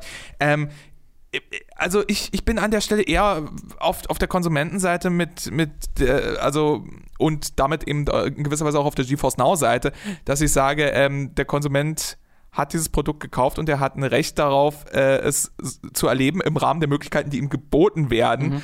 Ähm, und der Entwickler, finde ich, und der Publisher haben an der Stelle einfach ein Risiko zu tragen, dass das nicht funktioniert. Was jetzt meiner Ansicht nach passieren müsste, ist, dass man äh, in, dass, dass die Entwickler in einen fairen und konstruktiven Wettbewerb treten mit, den, mit dem GeForce Now Service, dass sie sagen, okay, es gibt aber trotzdem Argumente dafür, dass ihr stattdessen zum Beispiel unsere Mobile-Version nutzt. Oder dass, äh, ja, ähm, äh, ja, dass, dass, dass unser Port euch noch was liefert oder so, ne? Ähm, halt Anreize schaffen. Anreize schaffen mhm. wäre, glaube ich, die Antwort hier an dieser Stelle darauf. Und ein Teil der Anreize, glaube ich, steckt schon in der DNA des Ganzen, wie ich gerade schon gesagt habe, ne? Eine, eine äh, dezidierte, äh, entwickelte Mobile-Version sollte immer noch Dinge leisten können, die eine einfach gestreamte, sagen wir jetzt, PC-Version mhm. auf einem Mobile-Device zum Beispiel nicht hat. Ja. Ähm, äh, andere Anreize, die vielleicht nicht in der DNA eines Ports liegen, könnte man machen, zusätzliche Inhalte oder so. Ist immer schwierig, weil dann sagen Leute, die die Originalversion gespielt haben, äh, ich hätte die auch gerne gehabt. Dragon Quest! Ja. Entschuldigung. Ähm, so wütend immer noch. Seit Jahren. ähm, ja, und, und ähm, also ich, ich, ich verstehe ich versteh das Interesse der Entwickler, aber äh, an dieser Stelle würde ich sagen, Pech gehabt. Ehrlich gesagt, wirklich ein bisschen einfach Pech gehabt. Äh, und das sage ich gar nicht mit Häme mhm. äh, oder so, sondern das ist wirklich an dieser Stelle, glaube ich, das Konsumentenvorrecht wiegt bei mir zumindest schwerer. Wie siehst du denn die Sache? Ich tendiere auch in diese Richtung. Ja. Ähm, ich würde aber einen anderen Schluss daraus ziehen, weil okay. ich glaube, dass es dass die Verantwortung weder beim Entwickler noch beim Spieler oder Konsument liegt, sondern so ein bisschen bei, G bei Nvidia, bei GeForce. Okay. Ähm, weil ich der Meinung bin, dass es sich Nvidia schon sehr einfach macht zu sagen, ja, pff, ja mir einfach nur die Library, weil die ja schon ähm, also dieses Spiel wird auf einem, wird, wird über den Account aber auf deren Systemen installiert. Es gibt ja einen Grund, warum zum Beispiel, wenn du ein Kino hast, wo du, wo, du, wo du Filme guckst, dann kann ja nie, auch nicht der Kinobetreiber sich einfach die Filme von irgendwo schnappen äh, und einfach die DVD einlegen und mhm. die dann abspielen, sondern das muss halt mit dem Vermarkter abgeklärt werden, wie und wann und wie oft die gespielt werden darf und nicht darf und hast du nicht gesehen. Ähm, und in Zeiten jetzt von Game Pass, von PlayStation Now, wo ja Monetarisierung ihrer Spiele für Entwickler sowieso ganz krass im Umbruch sich, ähm, sich befindet, äh, bin ich dann eher der Meinung, dass äh, es an GeForce sein sollte, äh, den Entwicklern was vom Kuchen abzugeben. Mhm. Weil ja die Entwickler, weil ja GeForce auch, also ganz, für mich gar keine Diskussion wäre das, wenn das komplett kostenloser Service wäre und GeForce einfach sagt, wir wollen Leute so an, unser, an unsere Infrastruktur binden. Äh, meinetwegen, das kann nur benutzt werden, wenn ihr Grafikkarten von uns benutzt und dann ist aber kostenlos. Mhm. So, dann ist es eine weitere Möglichkeit, um, äh, um halt einfach die Grafikkarten zu verkaufen, aber das ist, der Service selbst ist kostenlos. Ähm, dann wäre es noch was anderes. Mhm. Aber da sie ja 5,50 Euro im Monat ähm, halt äh, verlangen dafür, ähm, bin ich schon der Meinung, dass der Grund, wieso die es machen können, nämlich die Entwickler, die die Spiele spielen, weil ohne die hätte GeForce gar keinen Service anzubieten, etwas davon verdient haben, mhm. äh, von diesem Geld. Und zwar jetzt nicht dann 4,50 Euro, sondern aber zumindest einen kleinen Teil davon, ähm, so dass sie auch von diesem neuen Vermarktungsweg was abhaben würden. Das, hm, äh, sorry, äh, ich wollte dich nicht unterbrechen. Ähm. Also ich sehe dann halt diese riesige Firma Nvidia, ja. äh, die unglaublich Kohle macht und die unglaublich Einfluss hat, die dann halt ein Hinterland, was ein paar Entwickler hat und dann sagt, nö, ihr gehört zu uns. Äh, also wieso sollen die nicht dann was von diesem Kuchen abhaben? Ähm, das, das fände ich, glaube ich, da, das wäre so meine Ideallösung. Wenn, wenn es die aber nicht gibt, dann bin ich auch wie du der Meinung, der Konsument hat dieses Spiel gekauft und der sollte in der Lage sein zu entscheiden, wann und wie er spielen möchte. Ich, ich, ich mag deinen Ansatz. Ähm, ich sehe darin eigentlich nur die Komplikation ähm, dieser, also der Tausenden und Abertausenden von einzelnen Deals, die ausgehandelt werden müssen. Deswegen ja. würde ich an dieser Stelle sagen, wahrscheinlich, also wenn ich jetzt den Lösungsentwurf äh, konzipieren würde, würde ich das ver vermutlich dann eher versuchen so zu lösen, dass die Vertragspartner ähm, also, also ähm, GeForce muss ja, muss ja irgendwie mit Steam da kommuniziert haben an dieser Stelle, dass halt ein Deal ausgehandelt wird zwischen Steam und Steam sozusagen den mhm. Profit weiterreicht mhm. direkt, weil es, äh, äh, zwischen Steam und den Entwicklern, äh, also Steam ist jetzt das Beispiel, mhm. es gibt ja vielleicht dann noch andere Services, aber äh, Steam und die Entwickler haben ja ohnehin einen Vertrag. Die haben ja ohnehin einen Deal. Mhm. Dass dieser Deal dementsprechend modifiziert wird, dass äh, ein Teil, also dass ein Teil der, der Profite sozusagen nach unten tröpfelt. Von ja. GeForce zu, also nach unten ist komisch, wenn man von Steam redet, aber äh, von, von GeForce an Steam geht ja. und von Steam äh, prozentual weitergeht an die Entwickler. Ähm, auch das ist keine einfache Lösung, mhm. aber es erinnert dann, das erinnert schon eher an ein paar real, bereits real existierende Geschäftsmodelle, die wir in der echten Welt haben, gar nicht im Games-Bereich, sondern in anderen Bereichen, wie zum Beispiel die GEMA mhm. oder die, ähm, für Autoren gibt es ein sehr äquivalentes Ding namens VG Wort, mhm. du wirst es kennen mhm. äh, aus unserem Job, ähm, äh, dass das auch so ähnlich ist, wo es halt auch ähm, äh, prozentuale Ausschüttungen gibt an Autoren ja. oder an Musiker. Ähm, und, und dass man dieses, diesen Weiterreichservice, der muss dann natürlich sauber sein. Das, das ist das ist an der Stelle die große Herausforderung, aber ich halte es immer noch realistischer äh, für realistischer, als dass ähm, GeForce, äh, dass Nvidia jetzt äh, also wirklich Zehntausende, wenn nicht Hunderttausende von neuen Deals mit jedem kleinen Piss-Entwickler aushandelt, mhm. weil das, äh, also ich sehe das nicht. Mhm. Ich sehe nicht, ich sehe nicht, dass, dass irgendeine Firma genug Zeit hat, um das nochmal zu wobei machen. Das, wobei das ja gemacht wird, ne? Man muss sagen, Microsoft mit xCloud machen das. Die sagen halt, dass es okay. kommt pro ähm, Entwickler an. Also, wo ich, ich weiß nicht, ob die jeden einzelnen Deal da äh, mit jedem einzelnen Deal machen. Aber ich glaube, GeForce sind halt die ersten, die einfach sagen, nee, ist so. Ähm, bei Stadia, bei xCloud ist es, oder auch bei PlayStation Now, was ja auch streamt, ist es so, dass halt gesagt wird, nee, ist PlayStation Now der Streaming-Service? Ja, ich glaube schon. Ähm, da ist es halt so, dass äh, einzelne Spiele hinzugefügt werden, wenn die Entwickler sagen, wir wollen da rein. Hm. Äh, und da gibt es dann vielleicht Deal, also bei Stadia ja auf jeden Fall. Ähm, aber ich weiß jetzt nicht, wie es und ob es da halt Deals gibt. Aber es war immer so ein Ding, das ist auf, da wird dann angekündigt, hier, wir haben neue Spiele, hm. die in diesem Service drin sind. Geil. Ähm, bei Nvidia war es jetzt, glaube ich, das erste Mal halt so, ja. dass wir einfach gesagt haben, nö, alle sind da. Und, okay. die, und wir fragen die gar nicht. Deswegen glaube ich auch gar nicht, dass es einen Vertrag unbedingt gegeben haben muss, zum Beispiel zwischen Bethesda und GeForce. Weil ja, weil ja Nvidia sagt, wir wollen keinen Vertrag mit euch machen. Ihr seid nicht unsere, unsere Vertragspartner. Wir haben nur einen Vertrag quasi mit dem Kunden, wie der Stream. Und mit euch wir, machen wir gar nichts. Wir bieten nur diesen PC an. Mehr machen wir nicht. Einfach Scheuklappen. Ähm, genau. Und da, da sehe ich halt schon, also das wirkt für mich sehr so äh, Finger in die Ohren und so, einfach wieder Augen zu und durch. Das wird schon bestimmt klappen, wird schon keinem auffallen. Mhm. Ähm, und jetzt fällt es halt Leuten auf und es gibt, ein, es gibt mehrere. Also ich glaube, Square Enix ähm, sind auch ein Publisher, die es äh, unterbinden mit ihren Spielen. Also es gibt eine Handvoll großer Publisher Publisher Rockstar, äh, die sagen, wir wollen das nicht. Ja. Äh, und ich glaube, wenn da jetzt halt noch zwei, drei Publisher das sagen, die wirklich groß sind, ähm, dann hat GeForce irgendwie ein Problem und vielleicht muss das gemacht werden, um halt GeForce zum Einlenken zu bringen, zu sagen, okay, wir geben was von dem Kuchen ab, äh, falls das denn überhaupt die Lösung ist. Vielleicht ja. sagt GeForce ja auch, wir machen dafür gar nicht genug Geld hiermit, um davon was abzugeben. Keine ja. Ahnung. Also, also es klingt auf jeden Fall so, also mit diesem, mit diesem Ansatz einfach mal machen und danach klingt es ja tatsächlich. Mhm. Äh, es ich weiß halt auch nicht, wie sie dachten, dass das niemanden vor den Kopf stoßen wird. Mhm. Also, ich meine, ich, ich verstehe die, wenn wir mal zu der Anfangslogik, als du uns äh, die, das Szenario erklärt hast, ähm, wenn wir dahin mal zurückgehen und dann einfach nur sagen, äh, ja, was soll das? Bethesda hat sich ja auch nicht zu beschweren, wenn jemand einen neuen PC rausbringt. Genau. Oder ja, oder wenn sich halt ein Kunde einen neuen PC kauft mhm. und dann Bethesda sagt, Moment, wir wollen aber Kontrolle darüber, ob auf diesem PC unser Spiel äh, spielbar ist da würde halt auch jeder sagen, hä, mhm. was wollt ihr? Genau. Ähm, und, und Andererseits gibt es das ja zum Beispiel bei Internetcafés, ne? wie gesagt, da gibt es ja diese Lizenzierungsding. Du kannst ja nicht einfach öffentlich das vorführen und so. Also, sobald halt jemand Geld dafür nimmt, dass du das regelmäßig spielen kannst, dieses Spiel auf dessen Besitztum, gibt es dann ja schon wieder die Lizenzierungsdinger. Das, das und ist, das gibt es ja hier in Form von GeForce. Das ist, dann, das ist dann interessant. Also, wir kommen ja auch wirklich im Bereich, wo ich sagen muss, da bin ich einfach, auch einfach juristisch nicht fit ja, genug. Ähm, das natürlich. ist wirklich, ähm, weil äh, ich betrachte zum Beispiel Internetcafés nicht als Vorführung und ich betrachte die Gebühr, die du da hast, als ähm, ja, äh, nicht, nicht dafür, dass du, dass du da Videos spielen kannst. Ich, ich, ich also meine Frage wäre zum Beispiel: Gibt es die noch überhaupt? Wissen die Leute, über was wir reden gerade? Internet, Kaffee? Also, also die, die, die acht Südkoreaner, die diesen Podcast hören, wissen es.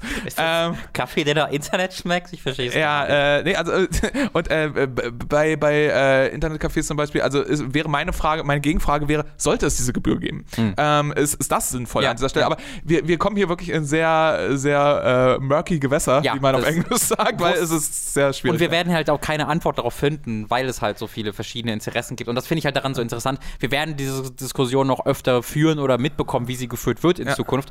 Mit Game Pass, mit äh, xCloud, jetzt mit GeForce äh, Now, weil ich mir sehr sicher bin, so sehr wie es ja in den letzten sechs, sieben Jahren einen krassen ähm, Wandel gab von den Retail- äh, Verkaufen, Verkaufen von Spielen zum Digital-Markt, hm. der ja mittlerweile genauso groß oder größer ist, äh, wird es in den folgenden fünf, sechs Jahren einen ähnlich großen Wandel geben, halt zu diesem Game Pass, Netflix-artigen äh, Service, der dann auch über die Cloud geht, wo du dann halt die Frage entweder gar kein Spiel mehr, mehr besitzt oder dann eben doch, weil du ja über GeForce die schon noch kaufen musst. Bei Stadia kaufst du ja die Spiele einzeln, aber kannst ja auch nur über Stadia dann spielen.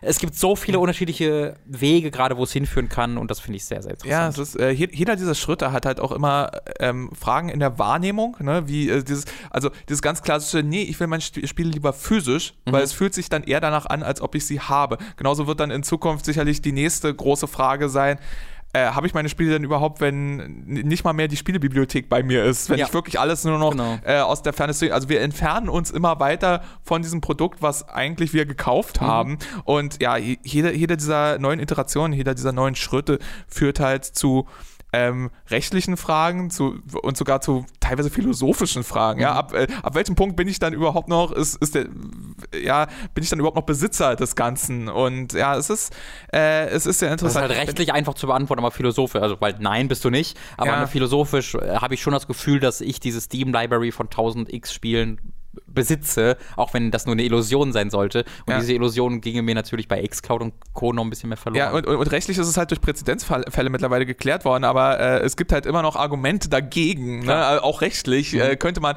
auch wenn es da mittlerweile äh, krasse Urteile gibt. Aber wenn du mir an der Stelle den Call to Action ein bisschen äh, äh, verzeihst, ich wüs wüsste echt gerne, was, was die Zuhörer davon halten, Ja, weil auf das ist so ein, so ein, so ein so ein sehr interessantes Debattierthema, Mhm. äh, wie du am Anfang gesagt hast. Ich wüsste auch gerne, was Tom davon hält, aber Tom arbeitet ja nicht mehr hier. Tom ist ja äh, faul. der steht irgendwo ist. am Strand der Ostsee oder sowas, äh, keine Ahnung, wo der ist. möchte dich zurücknehmen. Tom ist ein unglaublicher Arbeiter, der unglaublich fleißig ist, Hooked allein ständig aufrecht erhält und ich äh, verdanke ihm mein Leben. Das ist, äh, wow. Wenn- ihr jetzt das genaue Gegenteil von dem, was Robin gerade gesagt hat, nehmt, dann habt ihr das, was Robin vor dem Podcast noch über Tom Ah, gesagt hat. das ist äh, also. Ach, Werbung. Wer mag sie schon? Ich ganz sicher nicht, ihr bestimmt noch weniger. Trotzdem muss sie aber sein, Freunde. Wieso? Damit wir euch Hooked noch viele, viele Jahre lang anbieten können. Und nicht nur dafür, nein, auch damit ihr euch wunderbare Hörbücher anhören könnt. Zum Beispiel mit Audible. Dort haben wir ein Affiliate-Programm laufen. Dort könnt ihr vorbeischauen unter audible.de slash hooked. Ein Probeabo abschließen, das euch nichts kostet, wo ihr dann auch ein Hörbuch äh, dazu bekommt, gratis. Und dieses Hörbuch könnt ihr dann auch, wenn ihr danach kein Abo weiterlaufen lassen solltet, darüber hinaus behalten. Ist also etwas, was sich meiner Meinung nach tatsächlich einfach ziemlich lohnt. Ich habe mir vor einiger Zeit bereits dort mal das Hörbuch zu American Gods runtergeladen und komplett durchgehört. Ist hervorragend gelesen, wird hervorragend gelesen. Äh, die englische Version habe ich mir da angehört und hatte da viel, viel Freude dran. Aktuell bin ich bei Dune, das lese ich gerade in E-Book-Form, habe aber vorher ebenfalls bereits in die Hörbuchversion hereingehört, ebenfalls in die englische, die sogar unterschiedliche Sprecher hat, äh, die äh, sehr, sehr, sehr, sehr, sehr, sehr toll sind und den Figuren sehr viel Atmosphäre und Glaubwürdigkeit äh, geben. Deswegen, das sind meine beiden Empfehlungen an, äh, für euch an dieser Stelle. Äh, Nochmal www.audible.de slash hooked ist die Adresse. Wir haben einen Merchandising-Shop bei Get Shirts. Da könnt ihr ebenfalls einfach mal in die YouTube-Beschreibung gucken und seht dort gleich den Link. Und zuletzt gibt es dann auch noch das Amazon Affiliate-Programm. Einfach unter dem angegebenen Link auf unserer Website äh, Support Hooked, unterstützt Hooked, gibt es dort als Reiter oben oder ebenfalls als Link in der Beschreibung des YouTube-Videos äh, auf den Amazon Affiliate-Link klicken. Wenn ihr dort einmal draufgeklickt habt und dann bei Amazon einkauft, äh, dann bekommen wir einen Teil der Ausgaben, die ihr dort tätigt, äh, ohne dass ihr dafür mehr bezahlen müsst. Es geht einfach ein bisschen weniger an Amazon und kommt ein bisschen mehr zu uns. Lohnt sich also auch sehr. Äh, vielen, vielen Dank für all euren Support die ganzen Jahre, hoffentlich auch weiterhin. Jetzt noch ganz viel Freude mit dem Rest des Podcasts.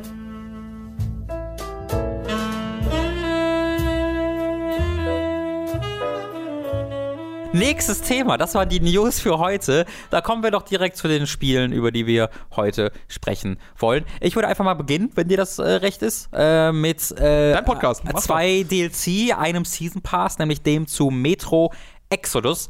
Ähm, das ist, das habe ich ja letztes Jahr auf der Xbox One X gespielt und war also sehr begeistert von. Er steht noch in meiner Top-Liste des Jahres, wer da nochmal reingucken möchte. Auch bei der Community. Auch bei der Community, genau, habe mich auch sehr gefreut. Ist für mich halt, ich bezeichne Metro so ein bisschen immer als geistigen Nachfolger zu sowas wie Half-Life, äh, was jetzt ja auch noch wieder dann deutlich mehr Stalker-Einfluss bekommen hat durch die offenen Gebiete und die offenen äh, Hubwelten, also Half-Life 2, um genau zu sein, äh, Hubwelten, äh, die es jetzt in Metro Exodus gab. Äh, und die beiden DLCs, ähm, verkörpern genau diese beiden Aspekte. Das der erste DLC, Two Kernels, äh, der ist bereits vor einigen Monaten erschienen und ist ein sehr kurzer, so zwei, drei Stunden geht der äh, DLC, R2 aus 3 wo ihr komplett linear die Geschichte eines Nebencharakters aus dem Hauptspiel erzählt bekommt in Form von Flashbacks.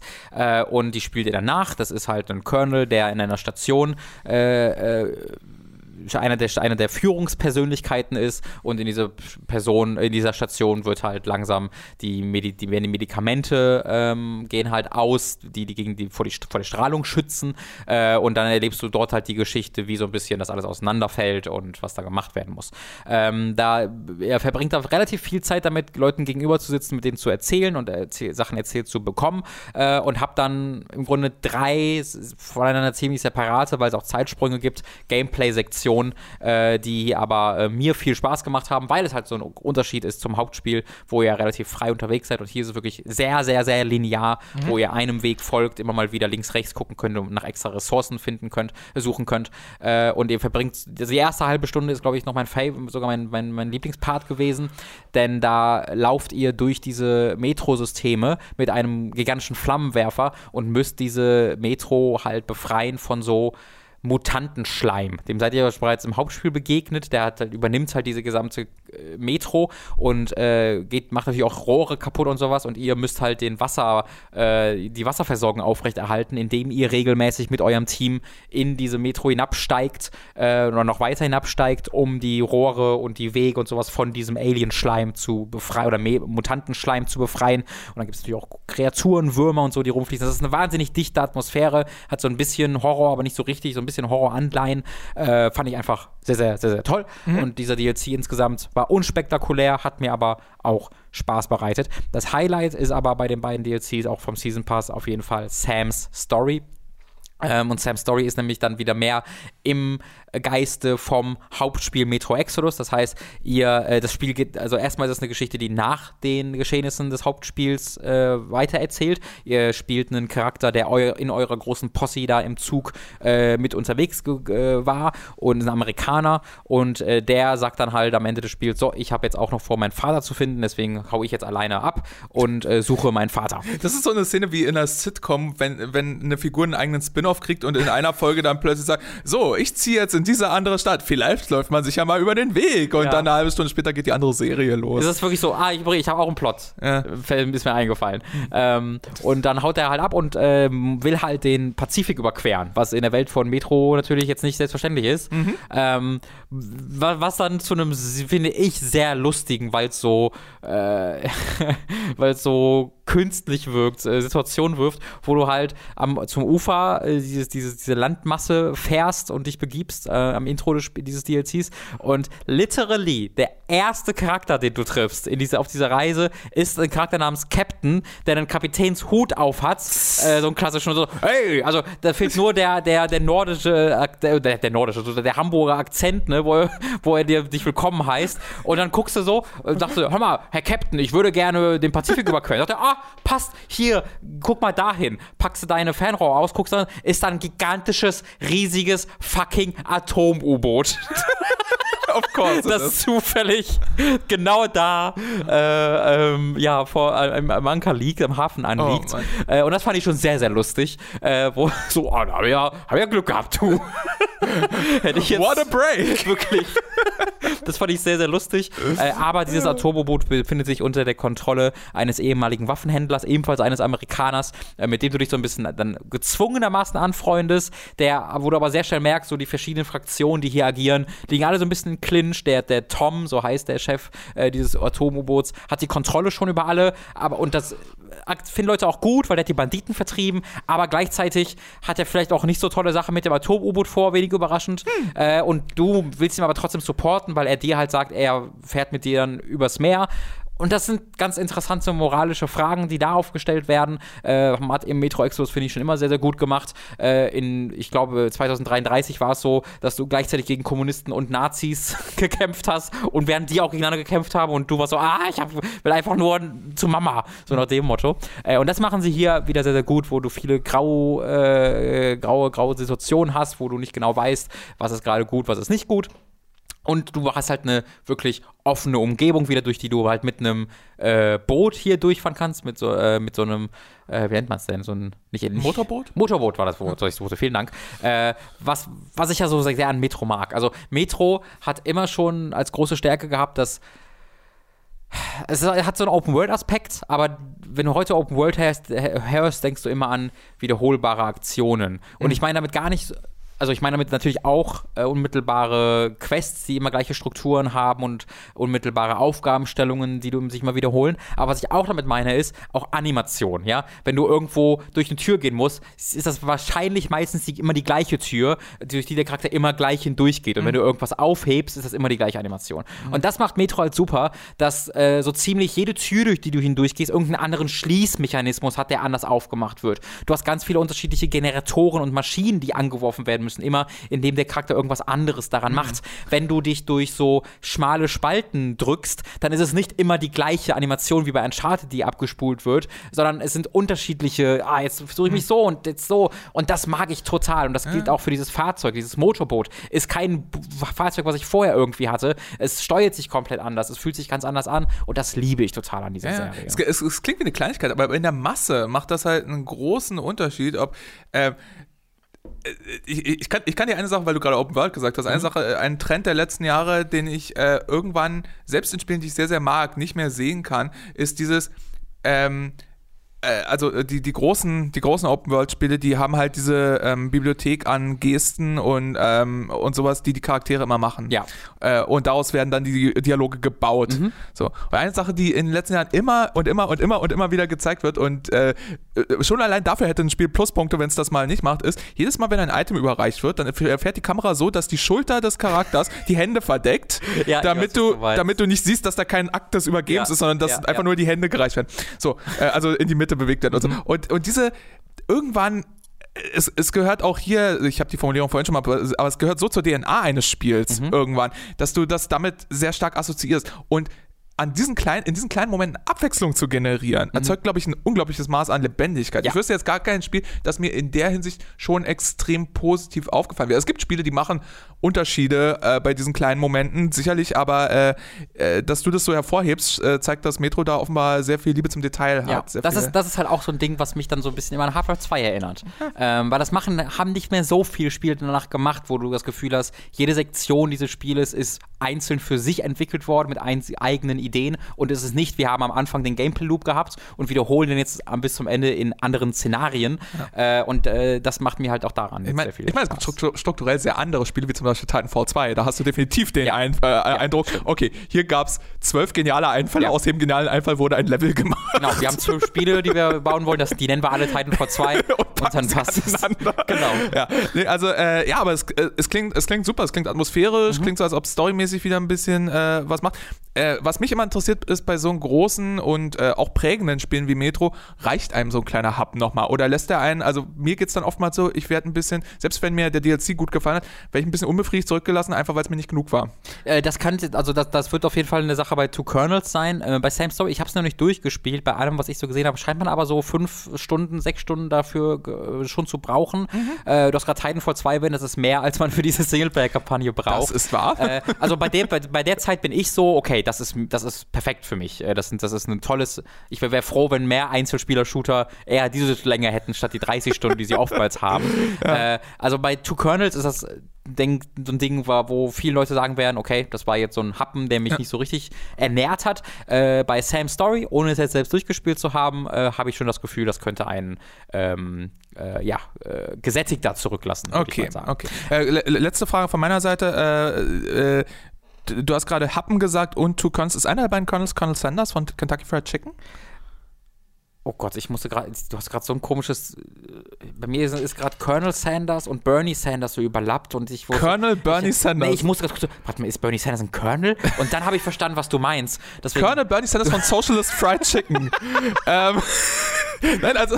Nee, also kein Sanders äh, bisher dabei gewesen, leider Gottes. Damn it. Äh, die Kommunisten sind ja auch alle tot. Weil ich, Ähm. ich, ich, ich, ich, würde für, für Colonel Bernie Sanders und seinen Chicken stimmen. Absolut, da wäre ich auch dabei. Übrigens, Metro Exodus äh, kann man ja auch nochmal erwähnen, jetzt seit zwei Wochen auch auf Steam erhältlich. Das heißt, äh, falls ihr das Spiel äh, samt DLC dort kaufen wollt, könnt ihr das direkt dort machen. Äh, ich gucke mal gerade, Two Kernels hat, kostet 8 Euro, Sam Story kostet 18 Euro, zusammen kostet es im Expansion Pass 25 Euro. Ich habe es, glaube ich, für 12 im Epic Store in einem, in einem, in einem Sale gekauft.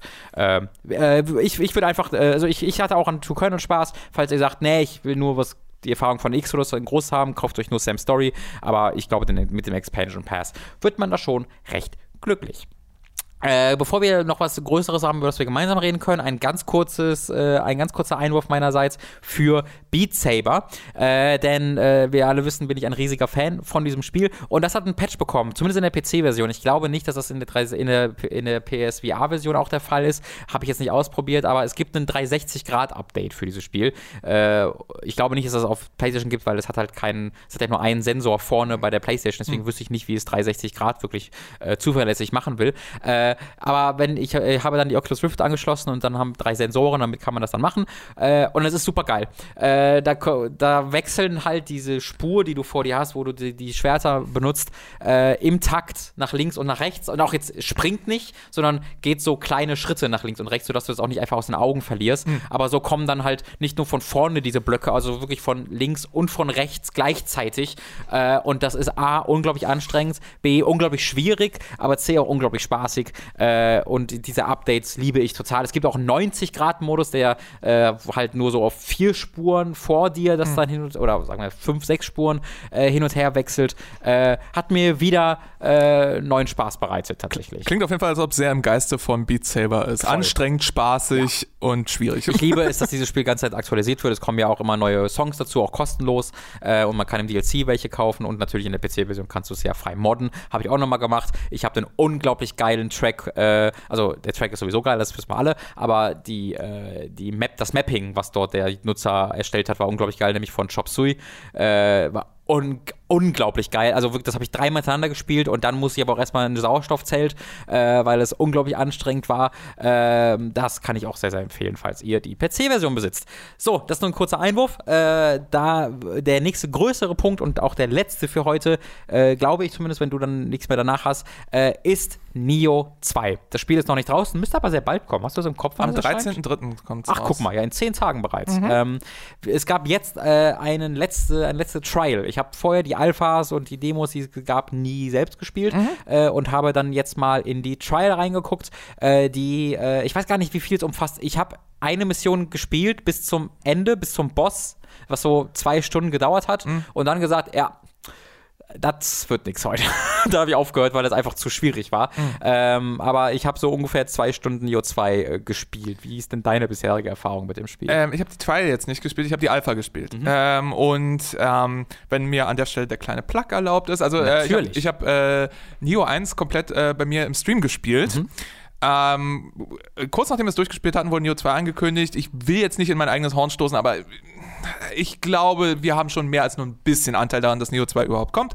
Äh, insofern äh, streamen wir auch Neo 2, äh, sobald es erscheint, also mal ab 13. idealerweise. Ähm, und ja, das ist äh, meine bisherige Erfahrung ist, dass ich die Trial gespielt habe. Ich weiß jetzt nicht, ähm, nicht die Trial, die Alpha. Äh, ich weiß jetzt nicht, ähm, ich habe es nicht verfolgt. Ist die, hat die Trial, was für einen Inhalt hatte die Trial? Was für ein Level war das? Ähm, also wie gesagt, ich weiß auch nicht, ob es noch mehr Level hatte, aber das Level, was ich gespielt habe, fand in so einem, es war so etwas äh, dörflich. Also es gab immer, immer wieder so kleine äh, Dorfplätze, durch die man gelaufen ist und dann auch so ein bisschen, so über, über so Reisfelder ist man gelaufen, über große, die dann halt so vertikal ange... Das ist meine Schuld. Vertikal angeordnet sind. Äh, sagt ihr das was? Und die Leute hatten so komische Augen und alle haben, haben Reishüte getragen. Ja, und, they did. äh, Das ist nicht meine Schuld. Äh, ist das, was du auch gespielt hast?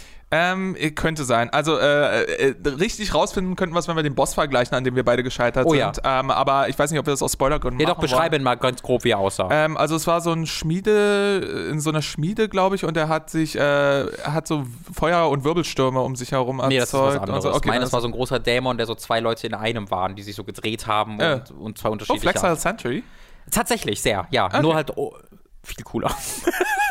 Das, das ist eine hohe Messlatte. Ja, ja. Nun ja. Ähm, nee, dann äh, ist die Trial offenbar inhaltlich ein bisschen anders. Ähm, aber, aber wir können uns ja trotzdem über die Erfahrung austauschen, weil das ist ja ähm, bei, bei Nio, ähm, du hast schon gesagt, es, äh, es war schwer und ist für dich zum Hindernis geworden. Bei mir war es tatsächlich bei der, bei der Alpha auch schon so. Die Mhm. Alpha hatte mindestens zwei Level und ich bin über das erste nicht hinausgekommen, weil ich Ja. an diesem Boss wirklich festhing. Ja, äh, auch diese Alpha habe ich gestreamt, also man kann sich das, glaube ich, noch angucken. Ich Mhm. glaube, es müsste irgendwo archiviert sein.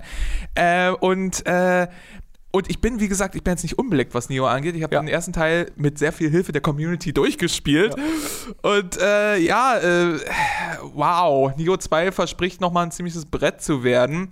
Allerdings keins, was sehr unbekannt ist, weil ich muss sagen, äh, ich brauchte keinerlei Anleitung oder so. Wenn man den ersten Teil gespielt hat, ist der zweite inhaltlich sehr, sehr parallel. Ja, es hat so ein bisschen so ein Fallout New Vegas äh, Feeling, wo Ja, du das ist ein guter Vergleich. ähm, wo du ein Sequel hast, was vielleicht auch von einem anderen, von einem anderen Entwickler hätte kommen können, wo es halt die, die, die gleiche Grundstruktur genommen wird und Steuerung und so und es halt einfach mit neuen Inhalten und kleinen Modi oder gar nicht mal so klar, aber einzelnen Modifikationen Ja. versehen wird. Ja. Äh, aber die gefallen, gefielen mir dann sehr, sehr gut. Also du hast halt diese Möglichkeit, dich jetzt auf Knopfdruck in so einen Dämon zu verwandeln. Mhm. Ah, das eine ist also so ein, halt so ein Devil-Trigger, äh, wo du halt für ein paar Sekunden äh, eine deiner Schutzgeister nutzen kannst, um wirklich auch sehr unterschiedlich aussehenden äh, Superdämonen zu werden, die auch wirklich super geil aussehen, wie ich fand. Das ist so eine Weit Weiterentwicklung eines Systems, das im ersten Teil schon gab. Da gab es dieses auch, dieses Guardian Spirit System, auch Die mit einem Supermodus, ne? aber das ist jetzt nochmal deutlich äh, flashier. Genau. äh, und das, das ist auch in so ein, also es, gibt- es gibt so ein eigenes Kontersystem, wo, wo du da den benutzen kannst, um, um gegnerische Schläge zu kontern, die besonders stark sind. Es wird halt einfach ein bisschen was draufgepackt auf die Systeme, die es bereits gab. Äh, und äh, sie werden ein bisschen erweitert, was mir sehr gut gefallen hat, weil viel verändern sollte man ja wahrscheinlich auch gar nicht, weil ja Neo einfach verdammt gut funktioniert hat im Kern. Du hast immer noch die drei Stances, zwischen denen du hin und her wechseln kannst, was jedem einzelnen Waffentyp nochmal drei unterschiedliche Komboarten und Angriffsmuster und Fähigkeiten geben kann, äh, äh, gibt. Es gibt sehr ausführliche Fähigkeitenbäume, mit, wo du nochmal unterschiedliche Fähigkeiten freischaltest. Die optisch etwas überarbeitet wurden, sodass sie jetzt ein bisschen besser verständlich ja, sind. das als war da kompletter. Nonsens, was man da im ersten Teil gesehen hat. Das wirkt hier recht, recht, eins, äh, recht einfach zu verstehen, was Ja. sie davor haben. Ähm, und es ist halt immer noch arschfucking schwer. Äh, das, das zieht sich auch durch dieses Spiel. Ähm, was, was immer noch die meisten Leute vor Probleme stellen wird, die den ersten Teil nicht gespielt haben, ist halt dieses Puls-System, weil es einfach so anders ist als die Dark Souls und Sekiros dieser Welt, dass du halt den R1-Knopf auf der PlayStation 4 drückst an einem bestimmten Moment nach Angriffen, um deine Stamina wieder zu regenerieren, was zunächst so wirkt, als ob es ziemlich optional ist, wo du aber recht schnell merkst, die Kämpfe sind schon darauf ausgelegt, dass du es fucking machst. Ja. Äh, dass du äh, den Ausweichknopf oder den R1-Knopf in der richtigen Sekunde drückst, um deine Ausdauer zu regenerieren, weil ja die Gegner. Und ich hatte das Gefühl, das machen hier mehr Gegner als im ersten Teil, auch diese äh, dunklen Zonen beschwören, wodurch deine Stamina-Regeneration geschwächt wird und die gestärkt werden, was Ja. du nur wegmachen kannst, indem du diese perfekten R1-Knöpfe drückst. Ja, ja, ja. Oder halt, äh, es gibt dieses Upgrade, du hast gerade schon Ausweichen gesagt, es gibt dieses Upgrade, wo Ja. du es dann auch beim Dodgen machst, Genau. äh, was manchmal ein bisschen mehr im Flow des Kampfes ist ja. und so. Ja, äh, nee, äh, ja, also, also das, das wird definitiv Leute wieder vom Kopf stoßen. Es gibt, es gibt halt diese Neuerung, äh, es gibt ja zum Beispiel ganze Bereiche der Levels, ich weiß nicht, ob das in der Trial auch war, aber es gibt ganze Bereiche Levels, die in so eine dunkle, in so eine Dunkelheit Mhm. ja, gehüllt sind, ja. wo du dann, ähm, du gehst schon in so eine Halbdämonenform, wenn du reingehst, du Mhm. hast so leuchtende Hörner plötzlich und alles sieht so ein bisschen weird aus. Ähm, das wird interessant. Es gibt eine Art von Waffen, die dämonisch besessen sind. Das habe ich damals bei der Alpha noch nicht ganz verstanden, was da der Hintergrund ist. Also ich habe Irgendwie- so eine benutzt. Ja. Das wirkte dann eigentlich relativ äh, simpel im Endeffekt, weil ich glaube, alles, was es halt macht, ist eine Leiste, die, die sich füllt mit jedem Angriff und wenn die voll ist, dann fängt das Schwert an zu reden, sagt so, äh, töte den Ficker, äh, wirklich so Lass ungefähr. von Jesus ficken. ja, das ist wirklich das.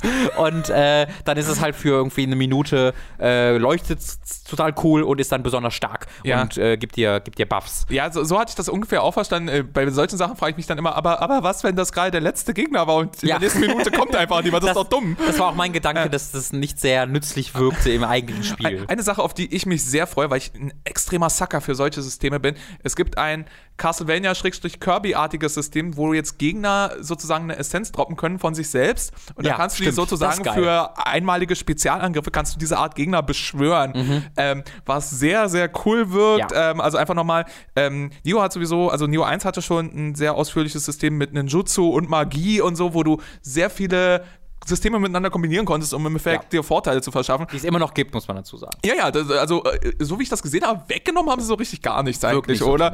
Ähm, und äh, da gibt es jetzt äh, dieses, äh, dieses Pokémon-System, äh, Ja. wo du einfach einen Dämon äh, I, I choose you on Ryoki so kurz beschwören kannst. Und natürlich die beste, beste Neuerung, ich weiß nicht, ob du die gesehen hast.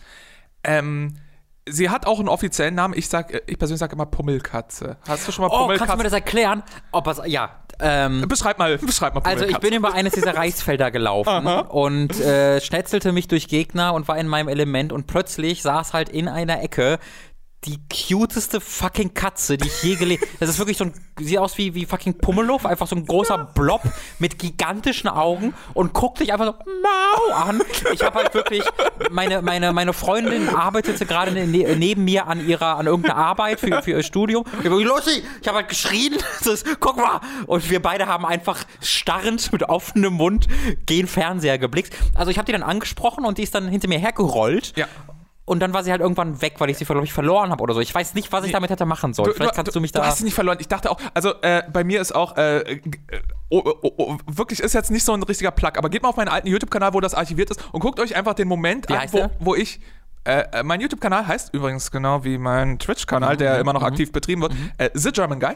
Und ähm, äh, guckt euch dieses Gameplay an, wie ich das erste Mal diese Katze, weil ich, ich bin überhaupt nicht so ein Streamer, der normal, der so voll Ja, ja. übertrieben die ganze Zeit reagiert, der so, wow, was ist das und so. Aber bei dieser Katze habe ich so frei gedreht, als die, ich so, was zur Hölle ist das? Jesus fucking Christ, oh, das ist ja das Beste. Das passt ja also also in Neo so geil, weil also Neo 2 hat auch richtig, hat richtig geile, abgefuckte Monster-Designs. Ja, ja. Äh, wirklich so auch so ein Viech, was du auch beschwören kannst, was dann so Laser überall aus allen Körperöffnungen schießt und was wie so ein Cthulhu-Wesen aussieht. Richtig geil. Und dann, dass du dann halt einfach so eine richtige Anime-Katze hast, ist so richtig fucking Ja. awesome, Äh, Chibi-mäßig. Ich, ich, ich, kann- ich, ich kann dir nicht, nicht genau sagen, was du, was ich dir sagen kann, ist, äh, dass sie wieder verschwindet, ist ganz normal, sie ist nämlich ein Buff. Äh, wenn du sie findest, Okay. du findest sie einfach random in irgendwelchen Gefäßen Ja. oder sonst irgendwas und da ist sie dann und folgt dir für eine Minute, zwei, keine Ahnung, und in der Zeit kriegst du einen Buff. Ich weiß nicht mehr, worin dieser Buff besteht. Aber du wirst sie im Spiel immer wieder treffen. Das ist gut. Und das ist, wenn das nicht die beste Nachricht und das beste Argument für Neo 2 ist, dann weiß ich auch nicht mehr. Sie ist, äh, also ich- ich würde sagen, sie ist kongenial zu Dickwurst. Weißt du, das ist so äh, eine, eine Klasse von absolut herzigen Dingen, die einfach passieren müssen in Spielen. Äh, Pummelkatze, wie auch immer sie offiziell heißt. Ich werde auch irgendwann den offiziellen Namen lernen. Ähm, darüber hinaus gab es noch so ein paar Sachen. Äh, in erst, Im ersten Neo konnte man diese Kodama sammeln, diese kleinen Männchen mit Hut. Ja. Davon gibt es jetzt auch rote, dunkle Versionen, Und die, die, ich gar einen nicht gefunden. die, die einen so, die fordern einen zu irgendwas heraus. Die Ach, wollen, doch, ich dass wohl. du ihnen Items gibst Ja, oder genau. Das hab irgendwas. ich ich habe ich hab, ich hab alle meine Emotes vor ihm ausprobiert und der hat auch immer auf die unterschiedlich reagiert, was Ja. sehr, sehr toll war. Übrigens, es gibt ja die ganzen klassischen Emotes, ne? du verbeugst dich, du winkst. Und eines der Emotes ist literally, mach einen Rückwärtssalto. Ja. Äh, Hab ich gar nicht verstanden. Aber äh, weißt du, was, was man mit dem dann macht? Äh, du kannst den, äh, du kannst den irgendwie äh, Items hinlegen Okay. äh, aus deinem Inventar und je nachdem, was für ein Item du ihn hinlegst, gibt es ein Trade-System. Ah, okay. Give Aber me- ja, Give me food, give me. Äh, äh, richtig, richtig. Give me soft, give, give me warm. Äh, aber so wie auch die unsichtbaren Türen im ersten Neo, die es wahrscheinlich diesmal auch wieder Ja, gibt. habe ich auch schon äh, gefunden, ja. gibt's die wohl kannst du, auch, kannst du auch beschwören. Du findest auch da diese Item und kannst dann als eigene Attacke. Fallen sie einfach vor, das vorne ist so, über. so wirklich so ein, wie heißen die aus Mario? Äh, Äh, ja, ich weiß, was du meinst, Das aber- exakt die. Also die kommen einfach wow, und lassen sich dann auf den Gegner fallen. Super geil. Nee, äh, äh, so wie auch diese Türen äh, halt allergisch auf bestimmte Emotes reagieren können, können, glaube ich, auch die kleinen Viecher allergisch reagieren auf irgendwelchen Loot, den du ihnen droppst. Und dann Okay. gibt es so eine Chance, dass, dass das nicht gut geht und dann verwandeln sie sich und greifen dich an oder sowas, wie das bei Nio immer so ist. Ja, Äh, weil das ist. Äh, dass sich etwas verwandelt und dich plötzlich angreift, ist bei Nio mehr so ein Dienstag. Ne? Also Ja. es passiert halt einfach. ähm, ich ich freue mich unheimlich. Es, es wirkt sehr wie, ja, du hast, also der New Vegas-Vergleich äh, äh, ist extrem gut, weil es fühlt sich halt an wie ein super Add-on. Also mehr ja. als ein Add-on, definitiv mehr als ein Add-on. Aber halt vielleicht auch zu nah am Vorgänger, als dass man sagen könnte, es fühlt sich so richtig wie eine Fortsetzung an. Auf der anderen Seite wird es, äh, Sie haben schon gesagt, vom Umfang her wird es sein wie das erste Neo, was bedeutet sehr viel Umfang. Ich habe da erst mal nie durchgespielt und es war einfach nur, weil irgendwann musste ich mal mit meinem Leben weitermachen. Ja. Also ich hatte das Gefühl, es war, also es war ein, vielleicht für mich ein bisschen zu langes Spiel. Ja, das verstehe ich auch völlig. Äh, wie gesagt, ich habe es komplett gestreamt und das war, wir hatten monatelang was zu tun. Ja. Äh, wohlgemerkt immer nur bei einer Session pro Woche. Ne? Mhm. Also das ist, äh, das, wir, wir, wir saßen da bestimmt ein halbes Jahr dran oder so. Und das, ja. das, das ist zu lang, deswegen will ich auch mal gucken, wie ich den, ob ich meinen jetzt kommenden Stream so strukturiere, dass wir ihn zweimal pro Woche spielen, damit ich ein bisschen schneller durchkomme. Ja. Mal gucken, ob das klappt. Ähm, ich würde mich sehr freuen, mit äh, dir und auch mit Tom nochmal drüber zu ja. reden, wenn das Spiel dann raus ist. Wie gesagt, am 13.03. kommt es, glaube ich, raus. Mhm. Und ähm, ah, es gibt so viele, es gibt auch noch so viele Kleinigkeiten, auf die ich mich freue. Man spielt jetzt einen selbst erstellbaren Customized oh, ja. Charakter. Da könnt ihr gerne mal auf meinen Twitter-Account schauen. Ähm, den hat Was Lucy, hast du getan, Robin? Äh, ich kann den dir mal zeigen. Den hat Lucy für mich erstellt. Ich übernehme da keine Verantwortung. Aber Was man hat kann, Lucy getan? Man kann wirklich richtig abgefuckt Anime, Manga-mäßig halt äh, reinhauen. Äh, was mir persönlich auch gut gefällt, weil was mir auch, was so, auch so ein Problem war an Neo 1 für mich war halt die Story und die Präsentation der mhm. Story, weil das sehr lahmarschig war mhm. und äh, gar, gar keine Verbindung für mich hatte und dass man halt diesen Charakter, du siehst ihn gerade, äh, bauen oh kann. Boy. Also eine, eine, eine wunderschöne Anime-Lady mit Schnurrbart und den buntesten Haaren, die du je gesehen hast, die dann in diese, in dieser sehr naja, es gibt halt Dämonen oder so, aber trotzdem insgesamt realistisch präsentierten ja. Welt reinrennt von sehr coolen Helden und so. Das hat mir sehr viel gegeben. Muss, muss ich mal gucken, ob ich den erst, also man konnte, man konnte William im ersten Teil auch schon sehr albern aussehen lassen, aber dann mehr durch Ausrüstung. Ja. Ähm, und ja, das, äh, das muss man mal gucken. Also ich, ich werde ich werde wahrscheinlich meinen Charakter ein bisschen langweilig und normal aussehen lassen, aber ich, ich gehe auch schon da fest davon aus, dass mein erster Stream einfach komplett der Charaktereditor sein wird mhm. und nur der. Ja. Ähm, äh, ich freue freu mich auch sehr, ähm, ich weiß nicht, ob es noch zusätzliche neue Waffen gibt, aber es wird diese Twin Hatches geben, diese Zwillingsäxte, die mhm. man auch werfen kann im Set und so. Gab es die Kleve im ersten Teil schon? Ich ähm, glaube nicht, oder? Das ist so eine riesige Sense, die halt in, nee, wenn du, nicht, nee. äh, also hast du die auch noch gar nicht gesehen in, der, nee, in deiner Demo? Gar nicht. Äh, das ist eine, also das ist, wenn du die, ähm, das sind im Grunde drei unterschiedliche Waffen in einem. Hat mich so, so an was wie Monsters erinnert. Wenn du es halt in der unteren äh, Stellung hältst, klappt die zusammen und ist halt wie so ein kleines Schwert, was mhm. du schlagen kannst. Wenn du in der mittleren Haltung ist, klappt eine der Klingen aus und es ist so ein zwei in einem. Und wenn du die große, äh, die, die obere Haltung nimmst, fährt es einfach zu so einer riesigen Anime-Sense halt aus, die so, du dann über Kopf so hältst und oh. die halt sehr langsam schlägt. Äh, und die habe ich hauptsächlich benutzt. Cool. Äh, das ist halt wirklich so eine, so eine, so eine Tankwaffe so ein bisschen. Und die habe ich dann gemeinsam mit den Doppelschwertern benutzt, was halt eine sehr, sehr schnelle Waffe dann ist. Ja. Äh, fand ich, hat sich super cool ergänzt und äh, hatte so ein bisschen Code Vein-Vibes, ja. weil es halt so Anime war, ja. aber fand ich geil. Nee, ähm, äh, die Twin Hatchets sind halt wirklich eine Axt in jeder Hand, eine mhm. Handaxt in jeder Hand und äh, ich bin normalerweise gar nicht so ein, so ein Akimbo-Wichser, der irgendwie gerne eine Waffe in jeder Hand hat. Also, aber die haben in ihrem Set haben die so viele Moves, wo er die einfach bumerangmäßig wirft und wieder fängt. Oh, und das geil. sieht saugeil aus und hat so einen schönen Area of Effect um ihn herum, wo er die um sich herum wirbeln lässt, wieder fängt. Geil. Und äh, er kann sie auch als improvisierte Fernkampfwaffen benutzen im mhm. Kampf und so. Und äh, das fühlte sich schon in der Alpha sehr, sehr satt an. Ah, ich freue mich. Ich, ich habe so richtig ja. so, so eine Vorfreude, Gänsehaut auf Nio 2. Ich, ich, ich bin, ich, ich glaube, ich bin sehr dabei. Ich glaube, ich kann aber auch verstehen, also das ist so, Nio 2 ist so ein bisschen das Crusader Kings 2 unter den Action-Spielen. Das ist so fucking viel und so äh, überschlägt dich so, also die ganzen Systeme, die wir gerade ja. schon erklärt haben, die ja auf dem bereits komplexen System des ersten Teils äh, ähm, draufgepappt sind. Und dann noch Ninjutsu und dann noch Onmyo. Wirklich. Und dann also, noch das und dann es ist das. extrem viel und du bekommst ja auch im Gegensatz zu einem Dark Souls, äh, obwohl es da auch schon mehr ist, aber vor allen Dingen im Gegensatz zu einem Sekiro oder Bloodborne einfach unfassbare Mengen an Loot. Und dieses ja. Loot hat äh, Set-Boni und du, oder ich weiß nicht, ob es Set-Boni hat, aber du hast. Auch, ja. Ja, Set-Boni und du kannst extra Boni für einzelne Loot-Gegenstände freischalten, indem du bestimmte Statuswerte erreicht hast. Und dann kannst du irgendwie plus 5 Wasserschaden machen. Was zum Fick ist Wasserschaden? Das musst du dir erstmal zusammensetzen. Und dann hast also du ein Crafting-System und dann kannst du einzelne Aspekte oh Gott, das habe ich gar nicht gesehen. Oh also, also äh, in, in Neo 1, Neo 1 hat äh, ein sehr ausführliches Crafting-System okay, sogar. Das äh, dann. Und dann, äh, ja, äh, dann äh, kannst du einzelne Aspekte deiner Waffen verbessern oder du kannst welche austauschen durch neue, aber die neuen müssen in dem Pool sein. Also mhm. es ist,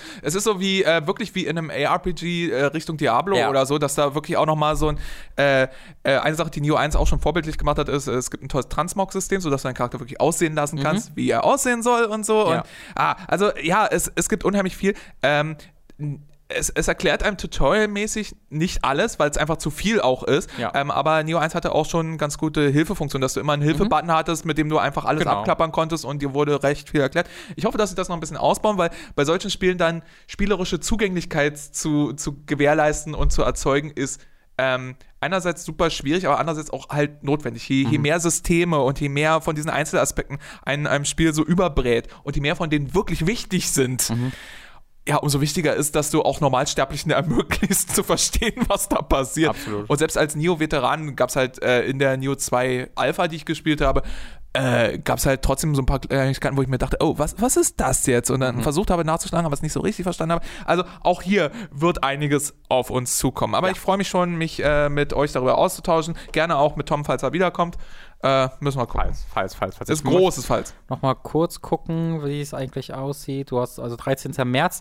Äh, was mich gerade überrascht, äh, da bin ich von ausgegangen, aber es ist auch erstmal nur für PlayStation 4. äh, es da ist, ist, das jetzt noch, exklusiv, ja. äh, noch keine PC-Version angekündigt, was mich ein bisschen überrascht, weil Nio kam dann ja ein bisschen später auch auf den äh, PC raus und ist ein Prequel zu Neo Edge geschichtlich, seltsamerweise. Ist, ist auch interessant. Endlich Ähm, erfahre ich die spannende Vorgeschichte von Neo.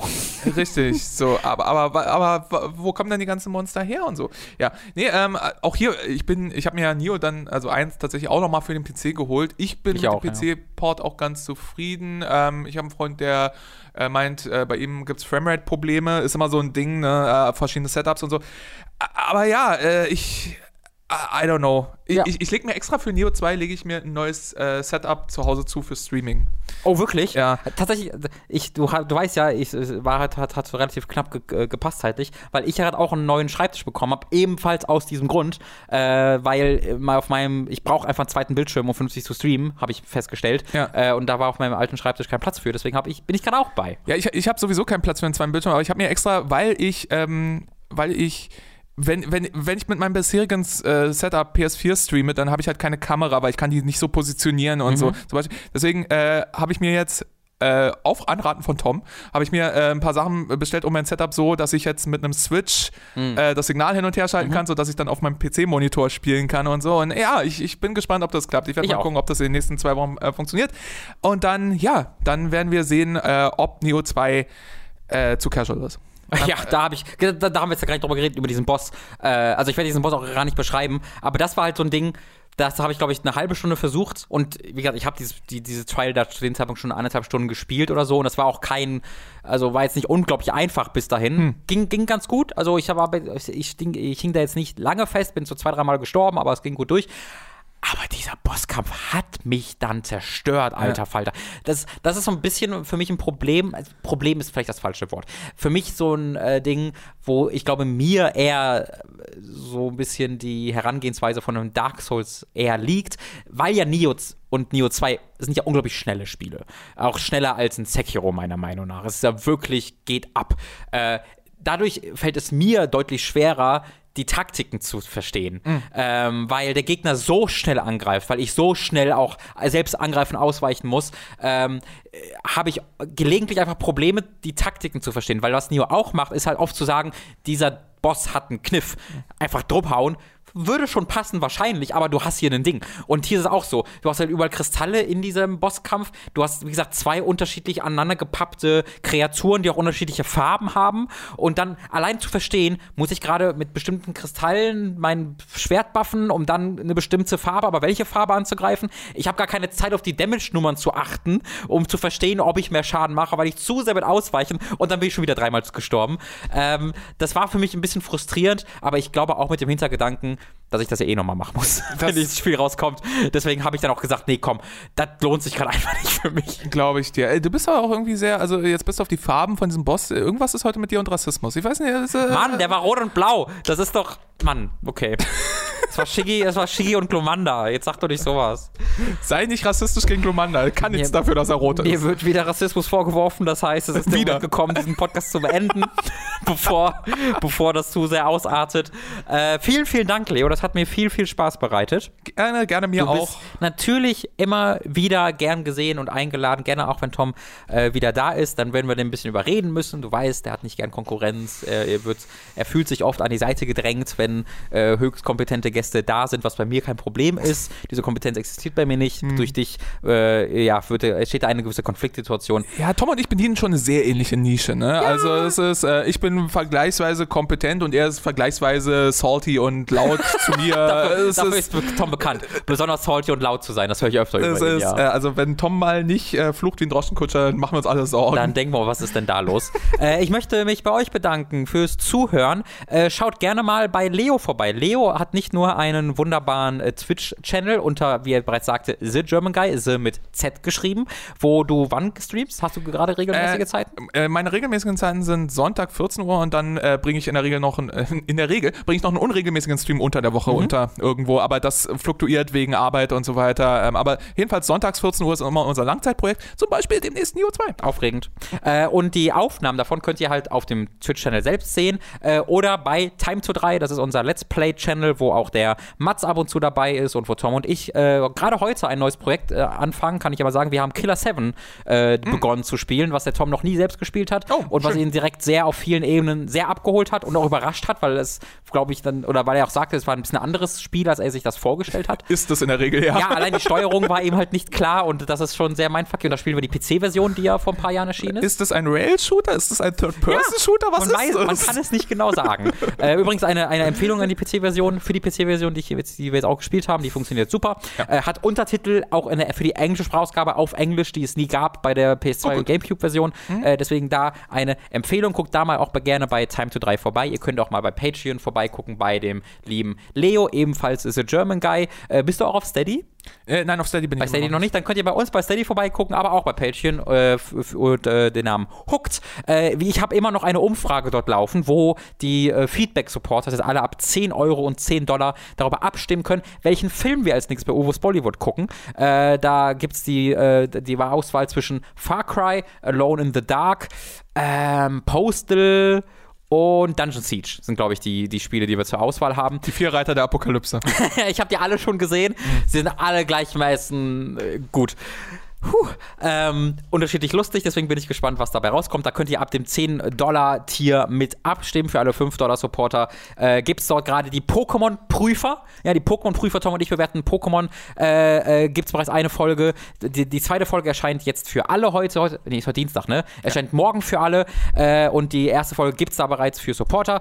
Und dann gibt es auch noch Preis the Casual, wo ich mit Tom Bloodborne durchspiele. Und da befinden wir uns gerade, also bewegen wir uns mit großen Schritten dem Ende des DLCs zu. Er kämpft da gerade gegen Maria und das ist unglaublich spaßig. Meine Güte, so viel Content und das für nur 5 Dollar Su Für Support? gerade mal 5 Dollar oder 5 Euro, Leo. Ich kann es selbst nicht glauben. Ich werde wütend, wenn ich das höre. Meine Güte, also das ist, äh, ich, ich, weiß, ich weiß nicht, ob ihr so, so eine Kavalier mit euren Finanzen sein solltet. Ich, ich finde, ihr solltet da äh, schon drüber nachdenken, ob sich dieses Geschäftsmodell langfristig auch rentiert. Kann ich bereits antworten, möchte ich aber nicht, weil mir das unangenehm ist. äh, und, äh, weil ich das zu verdrängen versuche. Deswegen beende ich Sagt er in sein goldenes Mikro. beende ich diesen Podcast an dieser Stelle und bedanke mich auch noch bei all unseren Podcast-Produzenten, denn wenn ihr mit 25 Dollar oder 25 Euro bei Patreon oder Steady uns monatlich supportet, dann werdet ihr in diese illustre Runde mit aufgenommen und werdet hier namentlich genannt in diesem Podcast. Das werde ich jetzt mit den aktuellen Supportern tun und möchte euch doch einladen, das ebenfalls, ebenfalls zu machen, denn ich möchte sagen, euren Namen aus meinem Munde zu hören, ist doch schon ein bisschen was Besonderes. Oder nicht? Aus Erfahrung können das demnächst folgende Leute euch berichten. Ein Drache, Apu42, Aotaku, Chipser, Christian Hündorf, Jonathan Styles, El Marco aka Sick Crimson, Erik verwandelt sich in Archie Little Owl, Fure 96, Gustian, Hauke Brav, Lennart Struck, Lisa Willig, Markus Ottensmann, McLovin 008, Michael, Lumimon digitiert zu Oliver Zierfass, Oma Müller, Sebastian Diel, Tommy 88088, Zombie und Wintercracker und Gerebor, Christopher Dietrich, Jan Lippert, Lignum und zuletzt Michael Noritz Wolf. Ihr könnt gerne den anderen Leuten mal davon berichten, wie es sich so anfühlt, tagtäglich, sagen wir gut, wöchentlich wieder genannt zu werden. Ich glaube, das ist doch ein schönes Ding. Deswegen möchte ich mich bei euch bedanken und bedanke mich doch einmal bei dir fürs Vorbeikommen. Einen wunderschönen guten Tag dir noch und auch euch, liebe Zuschauer. Tschüss. Hörer. Verdammt, hab ich's auch noch verkackt. Mist. Tschüss.